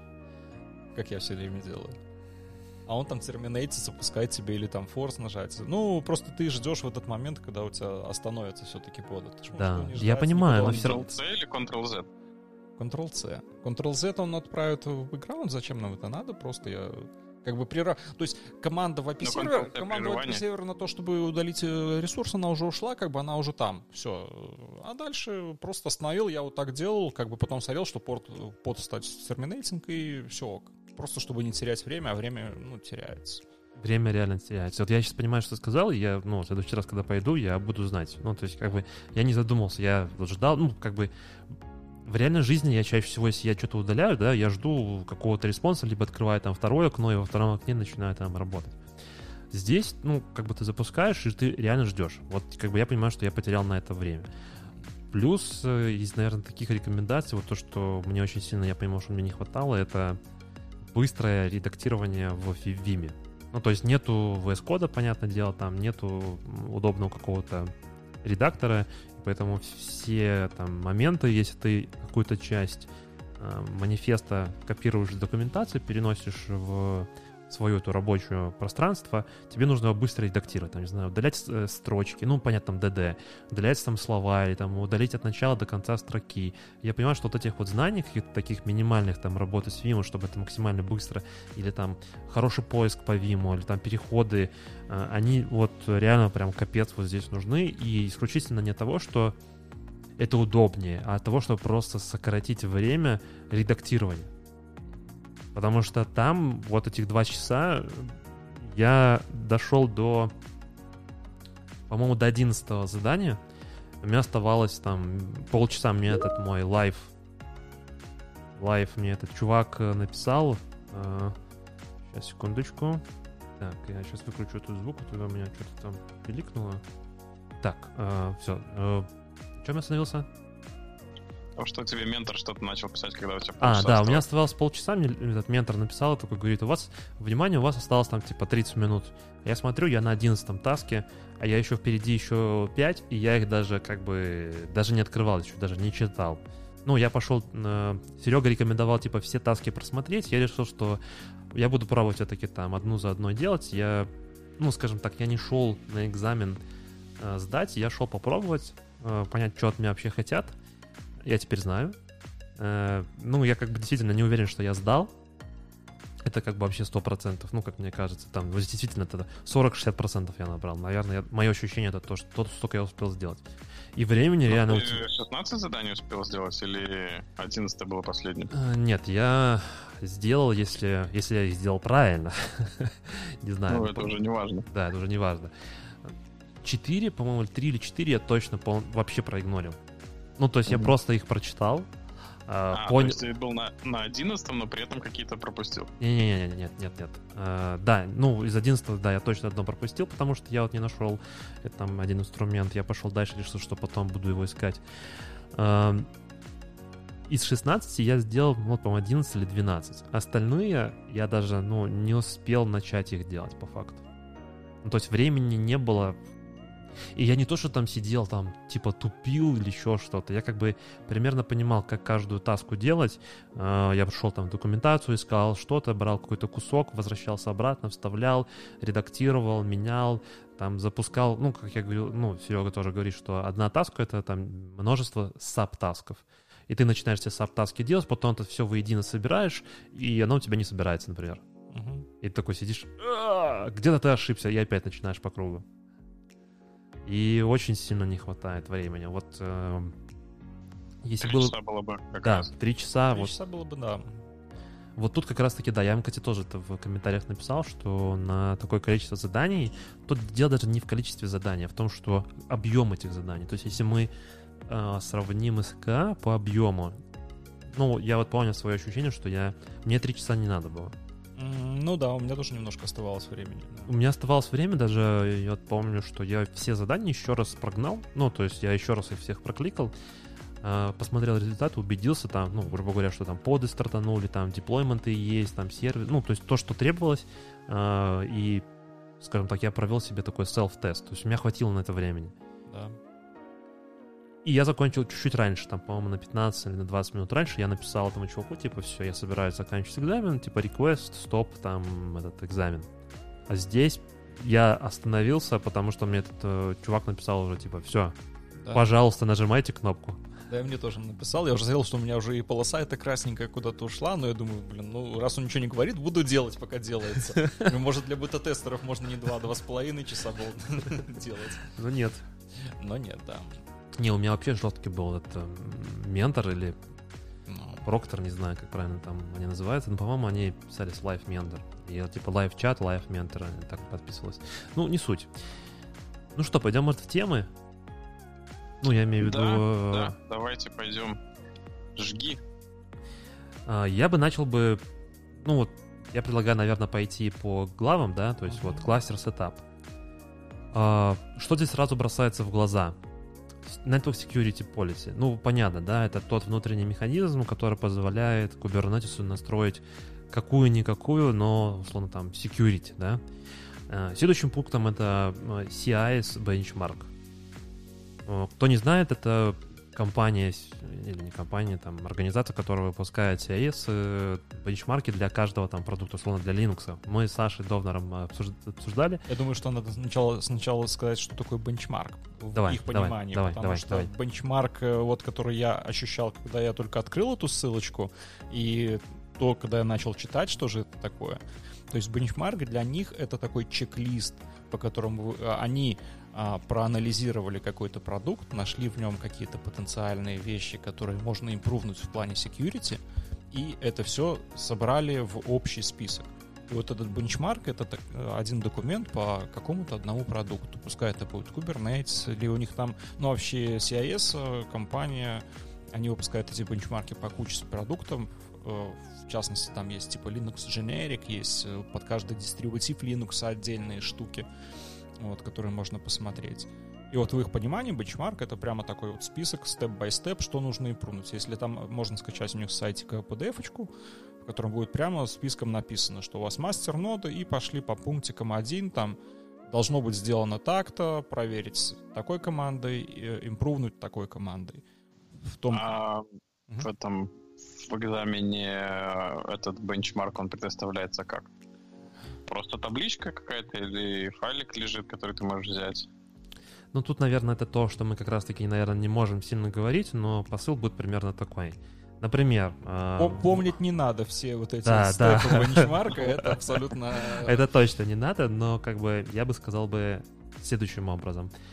А, для тех, кто собирается идти сдавать, открыть этот бенчмарк, да, открыть эти вот э, чекпоинт листы, да, ну, как бы и понимать, что с каждым нужно делать ну, не то, что с каждым, ну, ну понять принцип какой-то. Как ну, это, что в этом бенчмарке, то есть, что он тебе говорит, что они хотят и как это сделать. Пробежаться да. по нему глазами и посмотреть там, ну, на себя, может быть, как-то примерить вот эти все вещи, как я вот открывал, когда его, к сожалению, я не успел сделать этот таск на экзамене, который с бенчмарком. Но, как бы, в эти бенчмарки я представлял, я открыл задание, я вижу, что, как бы, ну, я понимаю, что что-то, в принципе, от меня хотят и как это выглядит, как это вот пощупать. Да, Кто-нибудь тут... во время подготовки на своем а, environment прогонял бенчмарк этот? Смотрел, насколько ваш production Kubernetes соответствует? Ну, у меня на GKE, тут я хотел продолжить этот момент, в том, что, например, у Гугла они, ну, Azure а тоже мы, по-моему, видели, то, тоже, тоже есть, да. А, вот эти benchmark и, они собраны уже, и они говорят, э, какие у них там pass, какие fail ы, и объясняют, почему fail и что нужно сделать, чтобы этот fail убрать. Это тоже один из хороших таких способов. А, но тут, наверное, я бы сказал бы так. Времени, к сожалению, подготовки было очень мало.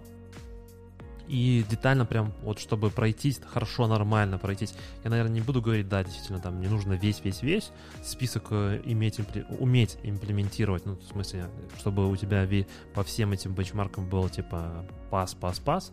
Нет, но хотя бы там с десяток нужно руками пойти попробовать сделать. То есть прочитать, понять, что нужно сделать, и пойти действительно это сделать. А, ну, благо, там степ-бай-степ все расписано, то есть, как бы, там нет такого, для чего ты должен догадаться. Если у тебя в бенчмарке есть позиция какая-то, там будет написано, как это сделать, какой параметр и где поменять. Условно, там, например, что у тебя э, доступ к API э, доступен неавторизованным пользователям ну, условно, да, там один из бенчмарков таких вот может быть. И, типа, включите, пожалуйста, аутентификацию.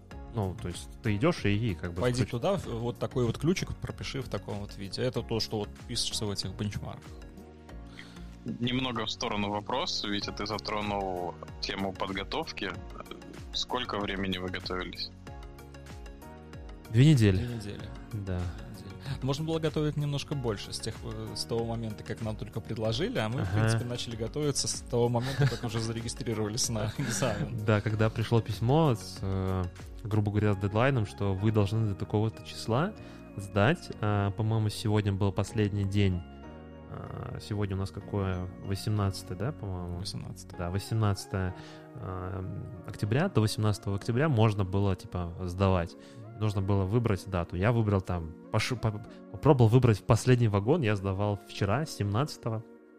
Ну, не скажу, что это мне прям помогло. Была адовая неделя, я бы, наверное, среди недели вообще бы не смог. То есть я бы шел бы вообще без подготовки. Поэтому я выбрал на субботу. И времени, ну, подготовки было мало. Я считаю, что сдать этот экзамен без подготовки — ну, наверное, практически невозможно. Все-таки очень обширный список вопросов, и даже если ты знаешь все, как делать, тут, к сожалению, еще есть такой момент, скорость, действительно, вот временной отрезок, он заставляет тебя это делать очень быстро. И Kubernetes экзамен и ЦК тоже же самое был его без подготовки, без вот, целенаправленной подготовки на то, чтобы сдавать именно этот экзамен, э, просто так не сдашь какие бы у тебя там знания не были, сколько бы ты там теории не изучил и практики не поимел, но...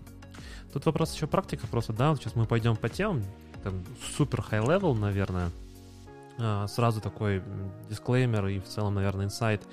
А, все ссылки, которые мы успели за эти две недели там обработать, посмотреть, прочитать, мы собрали на моем GitHub аккаунте Ведмич В, а, CKS, э, там, Security, Certified Security Specialist, ну, думаю, найдете, да, ссылочку мы оставим обязательно в описании.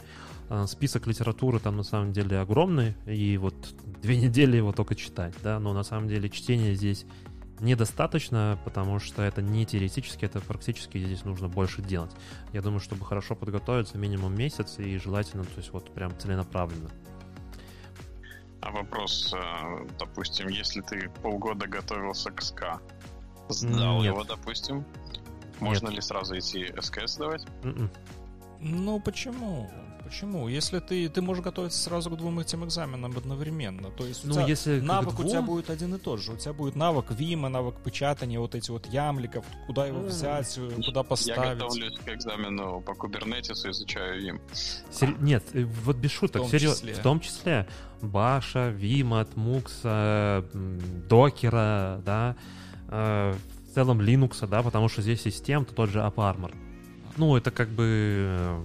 э, Вим — это тот навык, без которого просто ну, туда как бы сложно идти. Либо тебе нужно как-то навык в каком-то вот другом консольном редакторе. Потому что, ну, это, это база. Так же, как базовые знания Linux у тебя должны быть, как ты там по SSH куда-то подключишься. банально загрепаешь, посчитаешь Да, строчки, да, там, да, да. Еще что-то вырежешь, там, то все, там в том же СК есть же такие вопросы, там, типа, скажите, сколько ресурсов каких-нибудь, да, то есть, там, без JSON паса, например, и query этого тоже тяжело будет.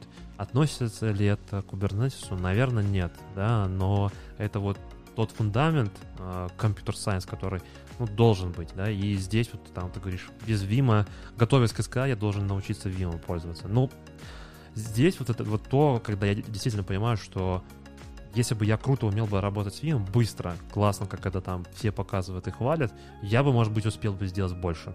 Это тот случай, когда вот если бы у тебя на телефоне был вот этот вот Linux, да, и у тебя ни VS кода, ничего. Да, да, да. Прямо там из киношки апдейтишь ямлики немножко. Да, типа того. Ну что, поехали дальше по темам, наверное. Быстренько пробежимся. да. У нас уже, я смотрю, здесь на нашем таймере час 36. Да, наверное, первых 20 минут был наш разогрев. Окей, э, Ingress, Security Control. Ну, собственно, здесь, мне кажется... Я, если Ну- честно, вот такого вот... э, нельзя как бы говорить, что там было, не было, наверное, да, но... Ну, что-то не помню такого, честно. И, ну, как бы ты говоришь, что у тебя все понятно. Для меня, когда я первый раз это прочитал, Ingress из Security Control было не очень понятно, что значит с контролем security, что за Ingress. Что за контроль security на Ingress? Э, Но мне кажется, что кто, откуда, куда, кому. Ну, это все в те же Ну, Network так, а- Policy. А, как? Ну, это Network Policy, ну, может быть, да. Ну, тут же видишь. Ну, возможно, да, как раз-таки это было не про Ingress. Ну, в том числе, то есть, э, грубо говоря, у тебя может быть внутри Kubernetes кластера настроена, не знаю, сервис-то-сервис коммуникация, да, и, ну, конечно, да, там, если мы говорим про Ingress, то чаще всего это коммуникация с внешнего мира, но ты же можешь и Policy и внешний мир настроить, сказать, Не, что ну, доступ... Подожди, ну, тут же на- строчка написана Ingress Objects. Ingress Object — это у тебя конкретный объект типа Ingress. Ну, тут также написано. Ну, я понимаю, но... Вообще, этот э, curriculum достаточно такой специфический. И Ну, окей, много хорошо. ко все, к чему приходилось вот догадываться, и, возможно, мы догадывались вообще совсем не так, как хотелось бы. И все Ну. остальные товарищи в интернете тоже догадываются не очень так, как... э, Как это хочет Linux Foundation. Да, да, да. Это ладно еще вот по этим первым темам можно до чего-то догадаться. Э, метаданные э, и эндпоинтов. Протект метаданных и эндпоинтов. Ну, здесь скорее, да, то есть кто, куда и уметь это видеть, понимать, кто когда совершил эти действия. Protect Metadata? Ну, в том числе. Ну, Может, не знаю. Ну, для меня это защита именно метаданных ноды. Ну, тут так написано Protect Node Metadata. Ну, я это понимаю, как, например, что никто не может узнать, какие у тебя э, характеристики твоей ноды. То есть, Да, да, да. параметры То есть я как это кластера. понимал, это то, что у тебя есть кластер, изнутри нельзя сходить на вот эти вот служебные метадата сервисы облачных провайдеров. И Ну, там такого не посмотреть. было. Ну, там такого не было. Но, как бы, возможно, это подразумевалось, либо как-то еще. Ну, я бы здесь больше поставил бы акцент на то, что э, метадата тоже есть у Kubernetes. У тебя есть тип э, доступа метадата. Ну, Вот, и это как бы ограничение к этому. Ты когда делаешь security policy, мгм. у тебя есть там request, receive, response и метадата. Типа, в целом, типа, тип объекта. Мгм. Особенно, если мы говорим про аудит логов. Ну, Ну, это тут да. не совсем Ну, то, это не- наверное, потому что тут Ну, написано общем. нод метадата. Ноды метадата, да. Это метаданные ноды. Ну, это, мне кажется, к облакам максимально. Ну, опять же, мы можем здесь только догадываться, вот эти все штуки. Ну, я бы здесь не сильно тратил бы время. Дальше там идет у нас про GUI элементы. интересно. Да, дальше будет более интересно. Minimize access GUI элементам, но это если вы вдруг решили поставить Kubernetes дашборд, Черт за руку дернул Да, поставить да, Kubernetes dashboard. Да-да. Ну, не знаю, как бы... э, В целом, в документации на Kubernetes там достаточно есть... Точнее, не так.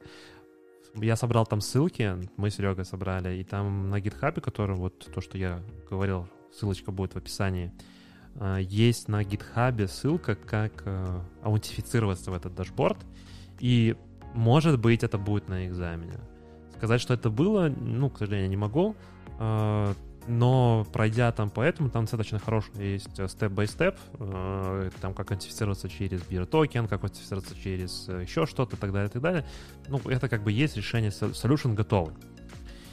Э, Verify platform binaries before deploying. Что это?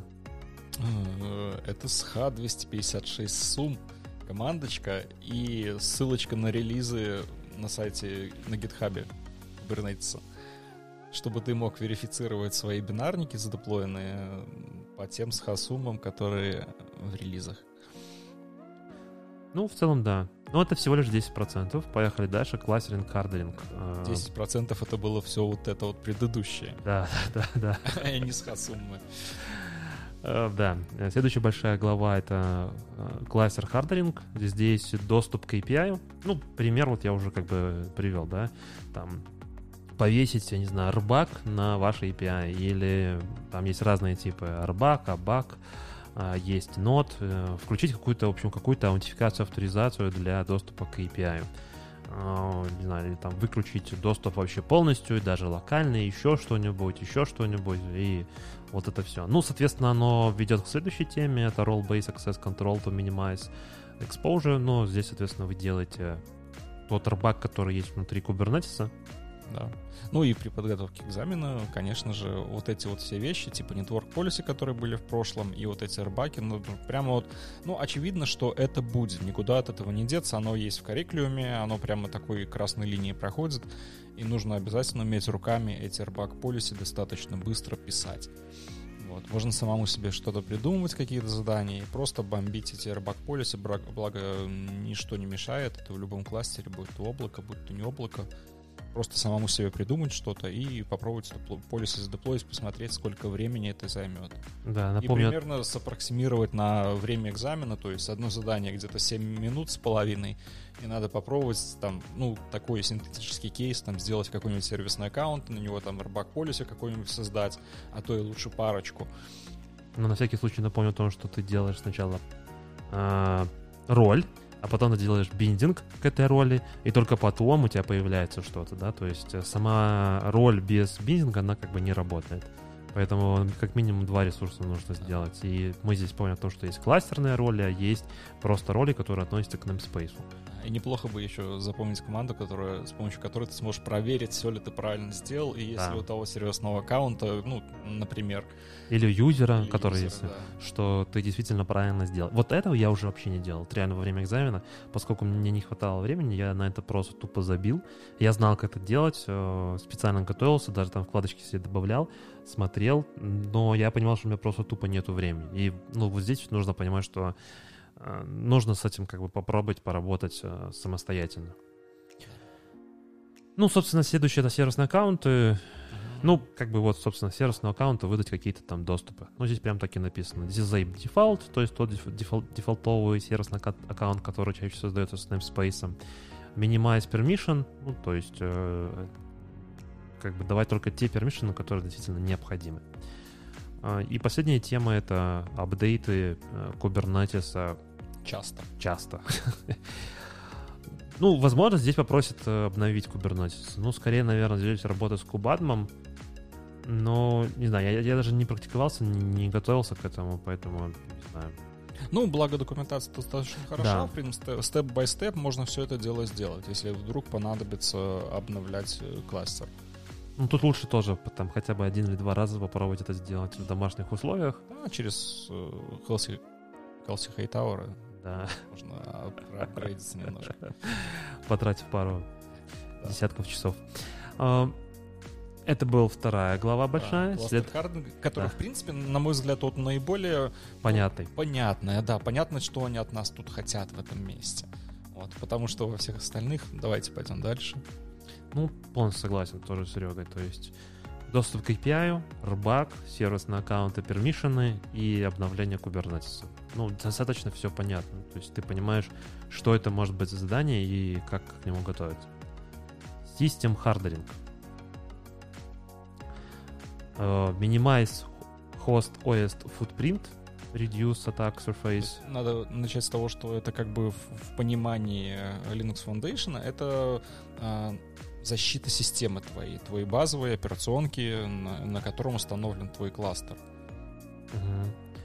Это чтобы не узнать, какая операционная система стоит, имя, IP-адрес э, и прочее, прочее, прочее. То есть, чтобы как можно меньше было какого-то следа, э, не знаю, метаданных, которые ты можешь каким-то образом, которым по- позволят неким образом взломать тебя.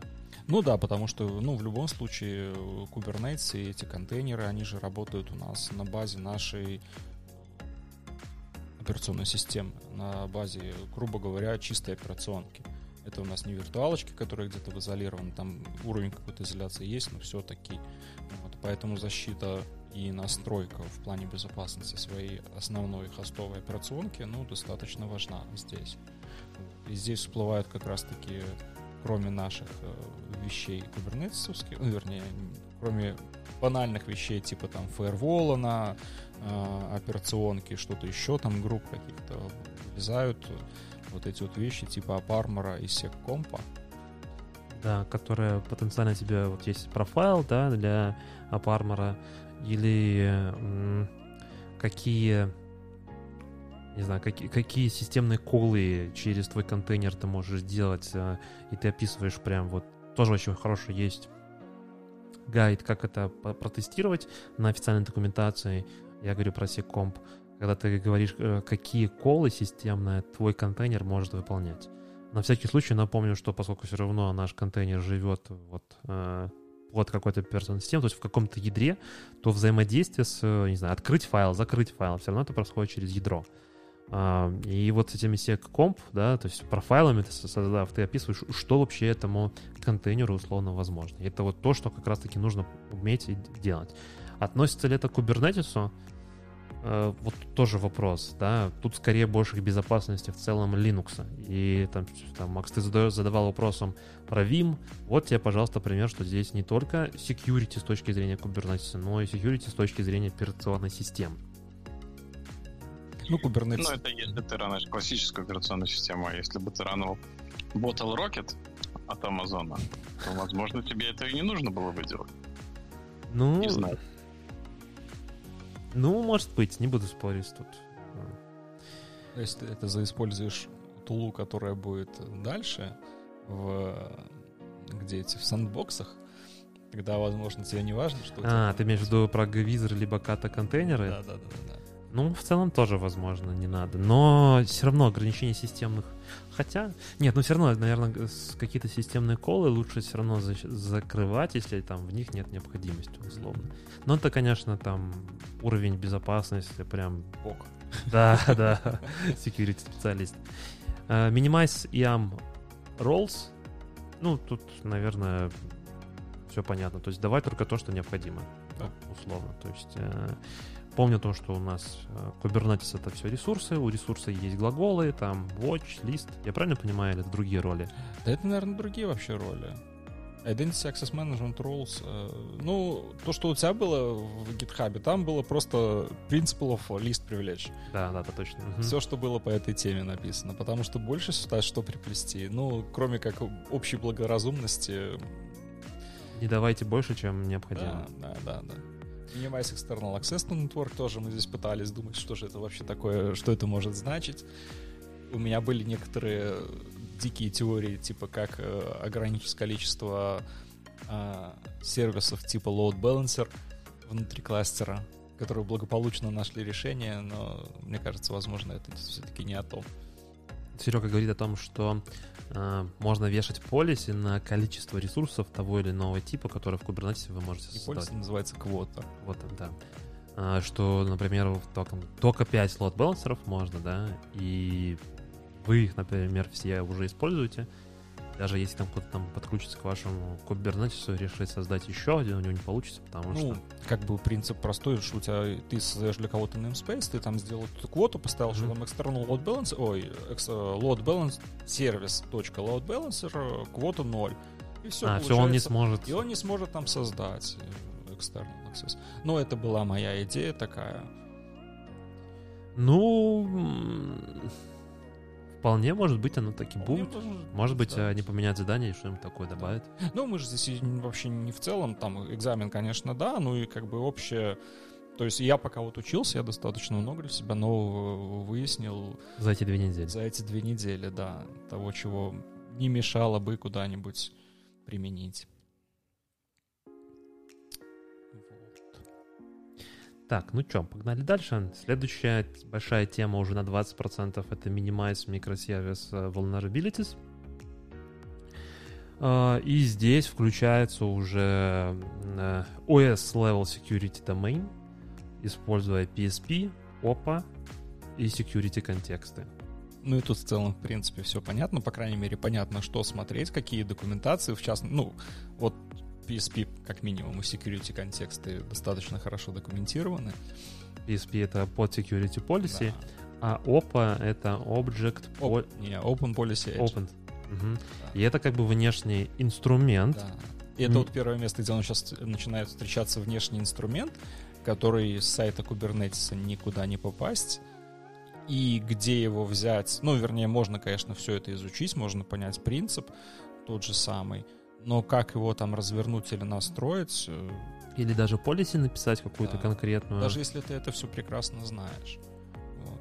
Это достаточно сложно. Даже вот я уже подумал себе, ну хорошо, я могу там что-то заучить, что-то еще, но я же ни разу в жизни не напишу просто вот с консоли команду там скачивания Helm клиента хотя бы третьего, чтобы потом написать, даже если я вспомню, каким Helm чартом деплоится Open Policy этот Oppo Gatekeeper, ну, я же не смогу его задеплоить, просто потому что, ну, слишком много надо запоминать конкретных ссылок. Ну, и это как бы приводит к тому, что нереальные условия с точки зрения, ну, как бы, ну, в реальной жизни ты открыл, там, типа, инсталл лопа, бах, все, да, там, да. попал на документацию официальную, одна строчка, как это ставится, и дальше погнал. Поэтому... Ну, таких замороченных, собственно, ну, прямо так, чтобы тебе в лоб надо было опу инсталлить благополучно не было? Не было. Да, да слава да, богу. Да, да, да. Но все равно, как бы. Но все равно, да, много чего. Ну, то есть, как бы. Я подозреваю, что это будет все готово, но тебе нужно будет написать в э, полисе. То есть точно так же, как, э, условно, там PSP тебе нужно написать, или там security контекст сделать, но это есть на документацию. То есть тут либо вот эти вот полиси базовые перекидывать на документацию Kubernetes, либо открывать доступ к э, документации ОПА. Ну, то есть одно из двух. Поэтому вот то, что я вставлял, вот в том числе доступ сюда. Следующая тема — это менеджмент секретов. Ну, Есть вопрос. Давай. А, вы говорите, что вот этого не было в вопросах, вот этого в вопросах не было. Но вы же наверняка между собой вопросы обсудили, какие у кого были. Нет, Они это, были это запрещено политиками. Ты что, мы не рассказывали, ты что? Ну, вопрос в том, а, вопросы каждого будут одинаковые, да, или есть какой-то пул там вопросов, там, не знаю, 70 штук, и они рандомом каждому будут подать. Максим, это легко проверить. Ты платишь 300 долларов, идешь один раз сдавать, а потом второй раз сдавать, и ты все прекрасно узнаешь, ни с кем не шаря данную информацию. Ну, я не могу добавить еще другого, прости. Мы связаны по рукам и ногам. Ну ладно, обсудим за кадром. Да. Эм, Но нет. Так, следующая тема это контейнер рантаймы. Секреты, секреты. Подожди, про а секреты. Что? Ну, про секреты все хорошо, как бы все понятно из документации. Э, но сюда можно было приплести еще всякую разную, опять же, вот как они пошли по Шифрование. Шифрование, first-party тулы, всякие, типа, откуда вы возьмете секрет? Там из киволта, там, или вы из волта возьмете, или там силит секреты где-то приплетете к своей. КМС. Кстати, да. А, про нашу первую тему сегодняшнюю в этом отчете по России, там было где-то, мне было даже очень интересно, что 80% хранят секреты в зашифрованные секреты в репозиториях. Вот. зашифрованные секреты, э, то есть чем-то шифруют. Да, да. Прикольно. И, и коммитуют в репозитории. Для меня это было интересно, потому что ну, мы, мы стараемся такого не делать. Если мы секреты храним, мы их храним где-то ну, в сторонних вещах, там, в Кивалте, например, сейчас. Вот. А там, получается, это как бы, ну, не то чтобы с практис, но это принято у них. Ну, в целом, на самом деле, сложно. Я как бы не security специалист, поэтому предлагаю пойти дальше. А, У нас просто уже это и по, по таймингу уже очень много. А, Контейнер runtime сэндбоксы. А, Это особенно полезно, когда у вас есть multi-tenant environment. И что здесь подразумевается? Здесь приводит в пример в скобках это gvizor и kata контейнер. На всякий случай напомню, что если вы ставите там тот же докер, то докер использует одно ядро, общее, оно шарит. И так или иначе, там, ну, условно, те же системные колы проходят через. То есть изоляции на уровне ядра нету. Что можно сделать? В этом случае можно вот gvizor поставить, который вам предложит сэндбокс для вашего такой runtime класс, да, для запуска вашего контейнера. А, Каждый контейнер будет запускаться своей виртуалочки. По сути, ну, там Ну, с, по в сути, да. определенной доле приближения, да. Да, да, да, да. Вот. э, Как это работать, нужно знать. Как включать эти рантайм классы, нужно знать. Попробовать можно даже на мини-кубе, то есть это ставится как аддоном gvizor, э, точно на официальной документации это есть. Крайне рекомендую попробовать. Ну, какое задание? Например, запустить деплоймент, чтобы поды были вот в этом gvizor, а какие-то другие поды, там, где другой деплоймент не был в этом В этой виртуалочке. Да, Мгм. вот. Ну, вот вам и задание. Ну да, руками пощупать, вот это все попробовать, как оно работает. Э, Следующая тема — это MTLS, между подами инкрипция, коммуникация. Э, Здесь прям вылезают уши Istio, Да, но ну или сервис меша какого-нибудь другого. другого... Но внутри механизма Kubernetes такого нету. И тоже задаешься вопросом, если тебе скажут, ну, сделай, настрой, да, Обеспечь. обеспечим э, mTLS. Ну, Istio надо как-то вспомнить, э, как деплоится Istio. И... Окей, если тебе скажут, Istio стоит, тебе просто нужно даже написать э, вот эту инструкцию, да, но это тоже, я не помню. Ну, ви- виртуальный сервис, может быть, если какая-то база high-level будет, я сейчас воспроизведу. А, или там gateway в, Ис- в Istio. Но с нуля написать, ну, блин, come on, ребят, это как бы... Так, это было 20%. Следующее 20% это supply chain security. Слушай, а вот, вот эти вот проценты 20, 20, 10, вот, по-моему, они с экзаменом, ну, Не, не- не сильно не имеет сильно бьются, да, да. Ну, может быть, может быть, э, они там, конечно, это как-то скомпоновали более красиво. Ну, смотри, мне кажется, ты думаешь тасками этими 16. Ну да, да. Но если так подумать, то внутри таска еще эти саб-таски. И, может быть, если вот эти саб-таски свести, то... Ну, да, не будем пугать, все-таки саптаски, они с таской, в принципе, связаны. Там тема одна, там не будет, что у тебя там э, сделай network policy и еще вкати туда Istio. Что, было бы неплохо, да. И все за два часа. Эх, Ладно, поехали. Minimize base image footprint. Да, какой-то минимизировать э, след своего базового имиджа. Ну, все эти ссылочки, которые ведут э, на оптимизацию докер имиджа, да. Да. Ну и здесь, соответственно, нужно хорошо знать, как работает в целом ну, не то, что как работает докер, а как правильно писать э, докер-файлы. Э, Тут третьим пунктом прям таки написано статик анализ workloadов, Kubernetes ресурсов и докер файлов. Ну, то есть э, у вас должно быть, ну, скажем так, на достаточно хорошем уровне с точки зрения там security специалиста, как должны выглядеть докер файлы. Ну, и там, не знаю, знать или уметь пользоваться какими-то инструментами по статическому анализу. Да, можно взять свои докер-файлы м, на своей работе и соптимизировать их как-нибудь, сделать мультистейдж билды.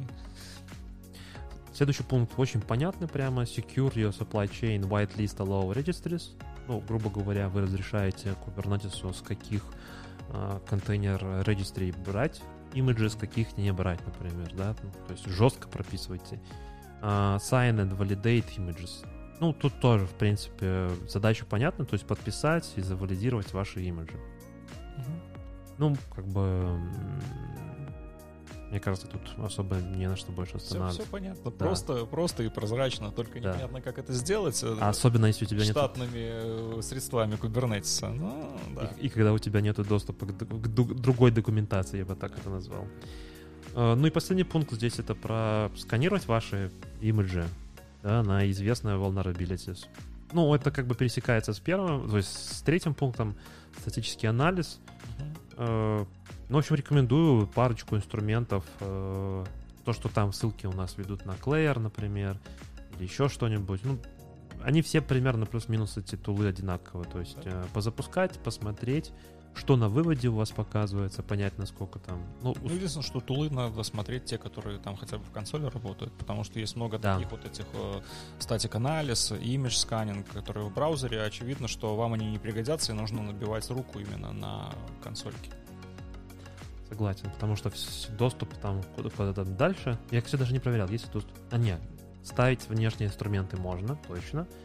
Но доступ в браузер у вас, у вас, у вас точно оттуда не будет. Как? А если поставить браузер? Ну, этот, который в консольке, как он там называется? А- а- Арахне. Это был.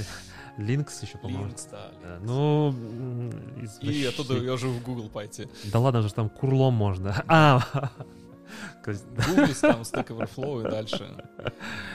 извращение. Я думаю, что протектор тебе скажет. А-та-та. А, Думаешь, он понимает? Кстати, да, не факт. Не факт. Делай что-то там в терминале, и все. Да, да, мне кажется, что они, возможно, просто люди, которые сидят и, ну, знают, как наблюдать за тобой, но в суть заданий, зачем им брать такие квалифицированных людей на то, чтобы сидеть за тобой наблюдать, ну, мне кажется, это должны быть какие-то такие ребята, которые просто сидят и смотрят, более того. Ну, да, я думаю, что у них там жесткие инструкции прописаны, что можно открывать, что там человек может делать, что не может. Да. И последняя, тоже немало, немалая часть, 20%, это мониторинг, логинг э, и runtime security. Ну, соответственно, что здесь? Э, Анализ syscall процессов, э, активности файлами, контейнер level и детект различных активностей. Да. Здесь сразу на ум приходит фалка. Фалка, да, так же, как про MTLS приходила Istio, так же и тут нас наталкивают на мысль, что это прямо должен быть фалка. Сиздик, фалка и... На всякий случай, если там наши слушатели не знают, что это такое, Серега, расскажи. Я потому что я не работал, у тебя больше опыт. О, Тут не достаточно- только слушатели не знают, Да? Никто не знает? некоторые ведущие не знают. У меня совершенно Красивый не знает. Совершенно чудесным образом за две недели до экзамена у меня прилетели на, на проекте таски по фалке, и я прямо вот проникся этой штукой, как она вообще, зачем сделана. В общем, фалка — это, ну, в части имплементации в Kubernetes такая штука, которая может мониторить, что ваши процессы в ядре там делают, какие сисколы выполняют и куда они вообще получают доступ. А, Технически реализована как э, такая трехмодульная архитектура. Это как бы драйвер э, уровня ядра, это программка внутри контейнера, которая работает, ну и это конфигурация, как они сами пишут. Вот. И драйвер этот устанавливается в операционку, либо там можно использовать... Ой, как же это называлось? Не помню, короче, какой-то механизм. Вот. А, драйвер устанавливается в операционку, он нашему э, контейнеру отдает информацию о том, какие сисколы выполнялись, и дальше у самого этого контейнера есть какие-то правила, на основании чего он анализирует, что там и как происходит, и правильно это или неправильно. Ну, там простейшие примеры такие, что, например, если у вас контейнер не должен куда-то что-то писать, а он начинает писать, он там на запись открывает файл. Вот у меня там было какое-то правило, что Nginx не должен ничего на запись открывать, зачем ему это надо. Вот. Либо если у тебя в, контейне... в контейнере начинает запускаться какой-то установщик пакетов, тоже это считается, что перекликается с, с какой-то из следующих строчек в плане того, что у тебя контейнер получается не immutable.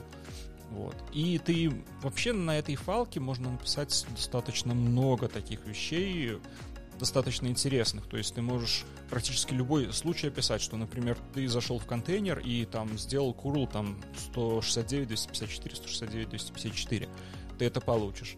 Плюс еще у нас в сработке есть, что у нас из контейнеров что-то получает доступ к Kubernetes API. То есть считается, что этого тоже не должно быть. И Falco изначально идет, у него там есть такой нормальный дефолтный set, который, в принципе, покрывает большинство, а, большинство таких, ну, проблемных мест, скажем так. И если начать пытаться что-то делать, оно, скорее всего, будет вяло, э, присылать логи, что случились какие-то проблемы.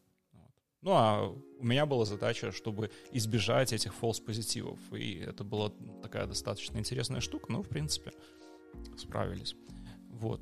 Ну вот э, уши Фалки прямо отсюда торчат из этого пункта, но, правда, непонятно, как, как быть без документации и, и что с ним можно сделать.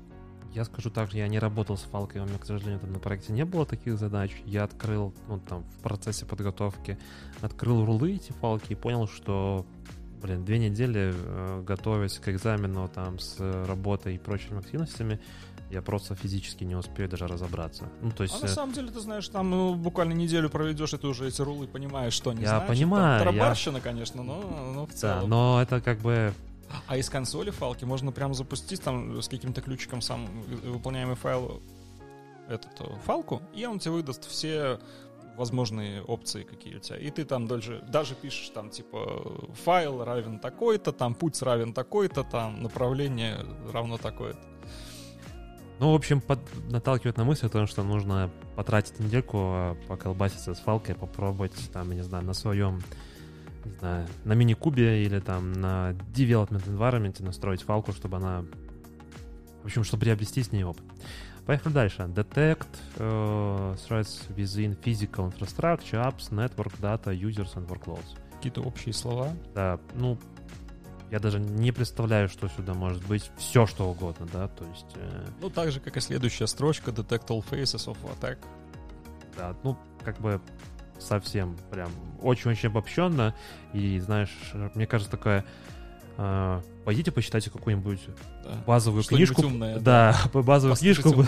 да, по, по security и в целом там. Ну, и здесь вот из того, что я нашел на документацию, но опять это тоже обобщенные слова, то есть я не знаю, какая задача может быть. Это так называемый 4C.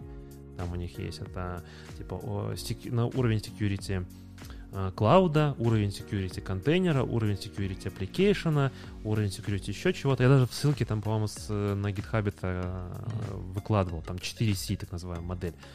Сейчас, может быть, 4C, Kubernetes, Kubernetes. Да, Cloud Native Security называется. 4C, э, Cloud Corporate Data Center, кластер, контейнер, код. Mm. Но это все ну, такие обобщенные вещи, да, то есть э, там, в принципе, можно это все посмотреть, э, тут как бы прям такими скопами, да, то есть какие там security best practices у cloud-провайдера, потом там кластер, это рыбаки и прочее, прочее, аутентификация, network, TLS, под security policy, потом про контейнер, это vulnerability, сканинг, подпись, Э, ваш код, э, тоже поиск там ограничений, каких-то статический код анализа и прочее, прочее, прочее. Но это все такое, как бы, я не знаю, что может быть в качестве запроса, да, на, на выполнение. Ну, имею в виду как задача во время экзамена. Окей. Э, следующее более понятно. Это Deep Analytical Investigation and Identification of Bad Actors Within Environment. Ну, скорее всего, то есть есть какой-то лог, нужно пойти проанализировать, либо там какая-то что-то произошло, вам нужно понять, кто, чего, куда, зачем. Ну, в общем, логи, логи, различные аудит-логи включаете для Kubernetes, то, что когда делал, кто когда аутентифицировался, какие ресурсы создавал, потом, э, условно, там, одному юзеру даете возможность сделать э, ну, как бы, сейчас просто синтетическую задачу придумываю. Одному юзеру даете возможность там работать с типами ресурсов поды создавать, а потом включаете лог, создаете этот под, а потом идете смотрите, действительно ли этот юзер, ну, то есть задетектило в аудит-логе, что этот юзер сделал этот ресурс. Immutability, что это такое, Серега? А, это у нас неизменность контейнеров и runtime. То есть должно у нас обеспечиваться то, что у нас контейнер не изменяется. Ну и идея всего этого immutability, что контейнер это у тебя такой неизменный объект, который запустился, что-то там работает, но нигде ничего не сохраняет, не пишет, ничего, просто обрабатывает какой-то набор данных. Соответственно, нужно просто делать контейнеры immutable, не нужно там устанавливать пэкэджи, не нужно открывать на запись э, root э, file system, и прочие вещи. Ну и в том числе у тебя не должно быть э, зачем-то там рута в контейнере и прочих вещей, потому что а зачем тебе рут в контейнере, если все равно тебе там писать некуда. И идеи у тебя нету, чтобы что-то что где-то в системе менять. Ну и все. И все. Казалось бы, немного, но на самом деле объем огромный. Ну, как бы, как... Ну, то есть, сейчас вот уже, когда экзамен закончился, я уже это все пережил. Я понимаю, что совсем, вот действительно, совсем сложных задач не было, но основной все-таки упор — это ограничения во времени. Да, они несложные, как бы, ну, тут все понятно, что делать, не, не надо ничего там что-то придумать из головы, там, или что-то еще где-то вспомнить, тебе нужно это просто найти, повторить, что-то подправить, и все. Вот. Но времени, да, время, нужно это делать просто это очень быстро. Да. И вот я что-то посмотрел сейчас вниз, вниз помотать, если, да, мне очень понравился, я вчера, когда уже экзамен тоже сдал, пошел еще посмотрел, Learning Pass, который они предлагают. да, да, да, он появился совсем недавно, я тоже посмотрел перед экзаменом, там же ад, а, дичь адская. Просто капец. Каждый тренинг на всякий случай, ну, то есть, чтобы вы понимали, что мы видим на экране. Здесь а, практически все тренинги, которые Linux Foundation сделал и предлагает а, их пройти. Здесь introduction и to Linux, introduction to Cloud Infrastructure Technologies, introduction в Kubernetes, building microservice platform, introduction Cloud Foundry, essential of Linux System Administration, uh, сертифа- засертифицироваться как администратору, потом быть как Cloud Foundry Developer, потом Container Fundamentals, uh, потом Introduction to Serverless on Kubernetes, потом засертифицироваться, мониторинг, логинг с FluentD, сервис Mesh Fundamentals, Helm, Quality Assurance, э, просто, короче, 20 пунктов. И каждый... Выглядит как 6 тысяч баксов. Каждый пункт стоит 300 баксов. Конечно, говорю, выглядит как 6 тысяч баксов. Да. Но это не в Черную пятницу. В Черную пятницу ты сможешь себе нормально не 6 тысяч потратить, а всего лишь 3. 3... Не, я думаю, за тысячу можно будет купить. Весь bundle. Да, весь, весь bundle. да. Но проблема только в том, что дают эту штуку только на год. То есть вам за год нужно будет успеть это сделать. Ну, пройти все эти 20 позиций. Уволиться, пойти все делать, и потом уже... Прийти сказать, я супер крутой да, да, специалист. Уволиться оттуда из этого, из из Яндекс облака прийти уже security Kubernetes специалистом. Да. В общем, был интересный опыт. Да. А, кстати, про security... Пересдавать? Да, да. А, то есть ну, мы уже сто процентов понимаем, что мы не сдали, да? Это мы так говорим, ты знаешь, что мы не сдали. Но надежда-то всегда, она в душе-то есть, что там либо уровень поставить 34% на сдачу, или мы все-таки чудесным образом все правильно сделали.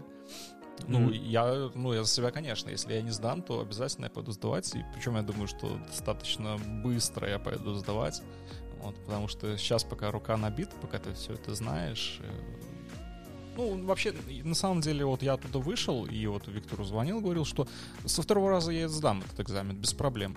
Вот. То есть это экзамен был новый, непонятно, что там и как будет, но когда ты уже увидел все это, что и как, вот, какого принципа задания, что нужно делать быстро и что и, э, куда обратить внимание, я думаю, что сдать вполне реально.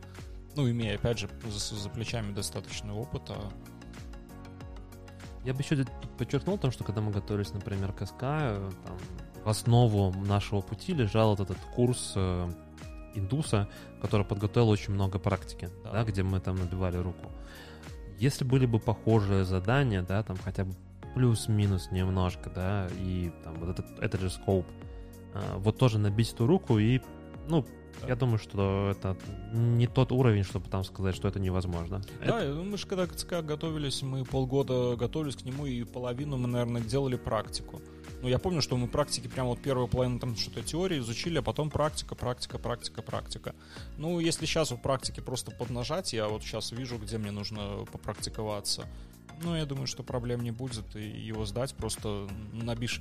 Ну, опять же, когда мы сейчас узнаем, сколько все-таки будет процент э, прохождения, какой процент э, необходимый процент для того, чтобы получить сертификат. Напомню, на всякий случай, для СК это было 75%. Сейчас, по-моему, 60% стоит. Серьезно? Да, я смотрел недавно, у них сейчас процент одинаковый и стоит что-то около... Ну, э, шестерка точно первая. сейчас, подожди. Мне даже тут, было- тут, тут, тут же в Learn Pass есть Certified Kubernetes администратор. Э, Они тут пишут где-то, да? Типа сколько нужно сдать, брать? Я что-то не помню. Может, э, Вот это раньше было 74%, я сейчас вот загуглил. Но у них есть, по-моему, в факе 66%. они понизили и уровень, да? ЦК экзам, a score of 66% or above. М? Понятно. Уменьшили время, понизили еще и... Да, ЦК вместе с скадом 66, а на нас, как на бета-тестерах, они сейчас определяют, а сколько же надо поставить... э, Для того, чтобы сда- сдал. Да, да. Ну, посмотрим. То есть, чем хуже вы сдадите, тем лучше будет всем остальным. Ну, Не факт, не факт. Понимаешь, но нас же только двое. а Сколько бета-тестеров? Я думаю, что там порядка... Ну, я думаю, минимум тысяча. Ну, я вернулся в Slack в этот канал, Kubernetes или куда-то там еще, но там кто-то один просто спросил, а сдает ли кто-то бету? И никто не ответил, я тоже не отвечал. Но я не знаю, кому они предложили, возможно, крупным компаниям каким-то, у которых больше всего этих э, сертификатов. К нам же письмо это пришло не от э, Ну, понятно, да. Linux Foundation. Вот. Э, Наверное, подводя итоговую черту, я бы сказал бы, сдать можно, экзамен очень интересный. Лично для меня приоткрыл немножко занавес вообще, что такое security. Я, ну, это точно не моя на текущий момент там, там глубокая специализация. Я понимаю, там основа, наверное, самая базовая, да, там не выдавать множество пермишенов, закрывать фаерволы и прочее, прочее. Здесь как бы э, приоткрыл ширину в целом, да. А Мне вот еще, мне хорошо, мне понравилось, что это как бы с- эм, скоординировало меня, то есть я открываю вот эту штуку, я вижу и читаю, я понимаю обо всем, то есть э, скорее всего, что нету ничего такого, что out of scope здесь. То, чего я, скажем так, не знаю, но что вот все вокруг знают, просто никому не говорят. Вот. Потому что экзамен — это такая вещь, которая тебя обрисовывает, ну, в целом, объем знаний, который тебе необходим, что, то есть, если Linux Foundation говорит, что вот это на security специалиста достаточно, ну, скорее всего, этого достаточно, и не нужно куда-то еще лезть в сторону, там, пытаться что-то более мудрое мудрить. Ну, мне кажется, если внедрить все, что вот э, в этом curriculum было, да, там, пройти CIS benchmark, э, network policy, под security policy, OPU, фалку поставить, э, сэндбоксы внедрить, ну, уровень безопасности твоего Kubernetes кластера будет просто, мне кажется, там, ну, не то, что запредельный, понятное дело, что все равно будут какие-то уязвимости, но, тем не менее, это будет не то, как помнишь... мы- Больше, чем 95% остальных Kubernetes кластеров. Да, Да, да. я Ну, мне вот мне понравилось то, что я вот на проекте вижу, что у меня прямо из этого много. На удивление, много из этого прямо имплементировано. Там опа, фалка, вот это все, оно все есть и работает. Вот. круто. А, ну, а все остальное, чего нету, оно как бы есть в каких-то там планах. Может быть, да, визора я там не слышал, хотя бы надо в бэклог залезть, глянуть, что у нас там есть. Ну, видишь, здесь Gitzer они преподносят как мультитенант э, кластер, то есть когда Ну у да, тебя э, несколько, а у тебя тут в целом как бы один клиент используется кластер, да, это когда у тебя было бы множество, Ну да. то потенциально. Ну, нет предела совершенства. Ну, безопасности. да, Можно да, же закрыть да. нормально все. Да. Зарезать так, чтобы совсем бы Да, уже не да. пройдешь. Да. В общем, все ссылочки, которые мы, по сути, успели просмотреть, я думаю, что мы будем еще добавлять. Ну, я думаю, что мы будем еще раз... Все-таки я не уверен, что я сдал. Я думаю, что еще раз буду идти готовиться. Будем добавлять, обновлять, поэтому форкайте, ставьте звездочки, если нравится. Подписывайтесь на канал. Ну, конечно, подписывайтесь на канал. Э, Наверное, еще бы последнюю там минутку рекламы хотел бы добавить в том, что на этой неделе мы провели за этот день. Э, Было 14 докладов на английском. Э, Были интересные доклады в том числе и про security, были интересные доклады и про AIOps, были доклады и в том числе и про Kubernetes, и про Terraform, всем любимый, и много других интересных тем. Э, Можно все эти доклады будет посмотреть на, сай- на канале Community Z. Ссылку тоже оставим в описании с плейлистом, если вы вдруг пропустили. И думаю, через две недели мы встречаемся и будем обсуждать в деталях, что же HashiCorp представила нового и когда, э, когда все начнут этим пользоваться. Да, Максим? Обязательно погрузимся в глубины языка HCL, или как он там у них называется? HCL, да. Хашикорпа. Хашикорп, да, language.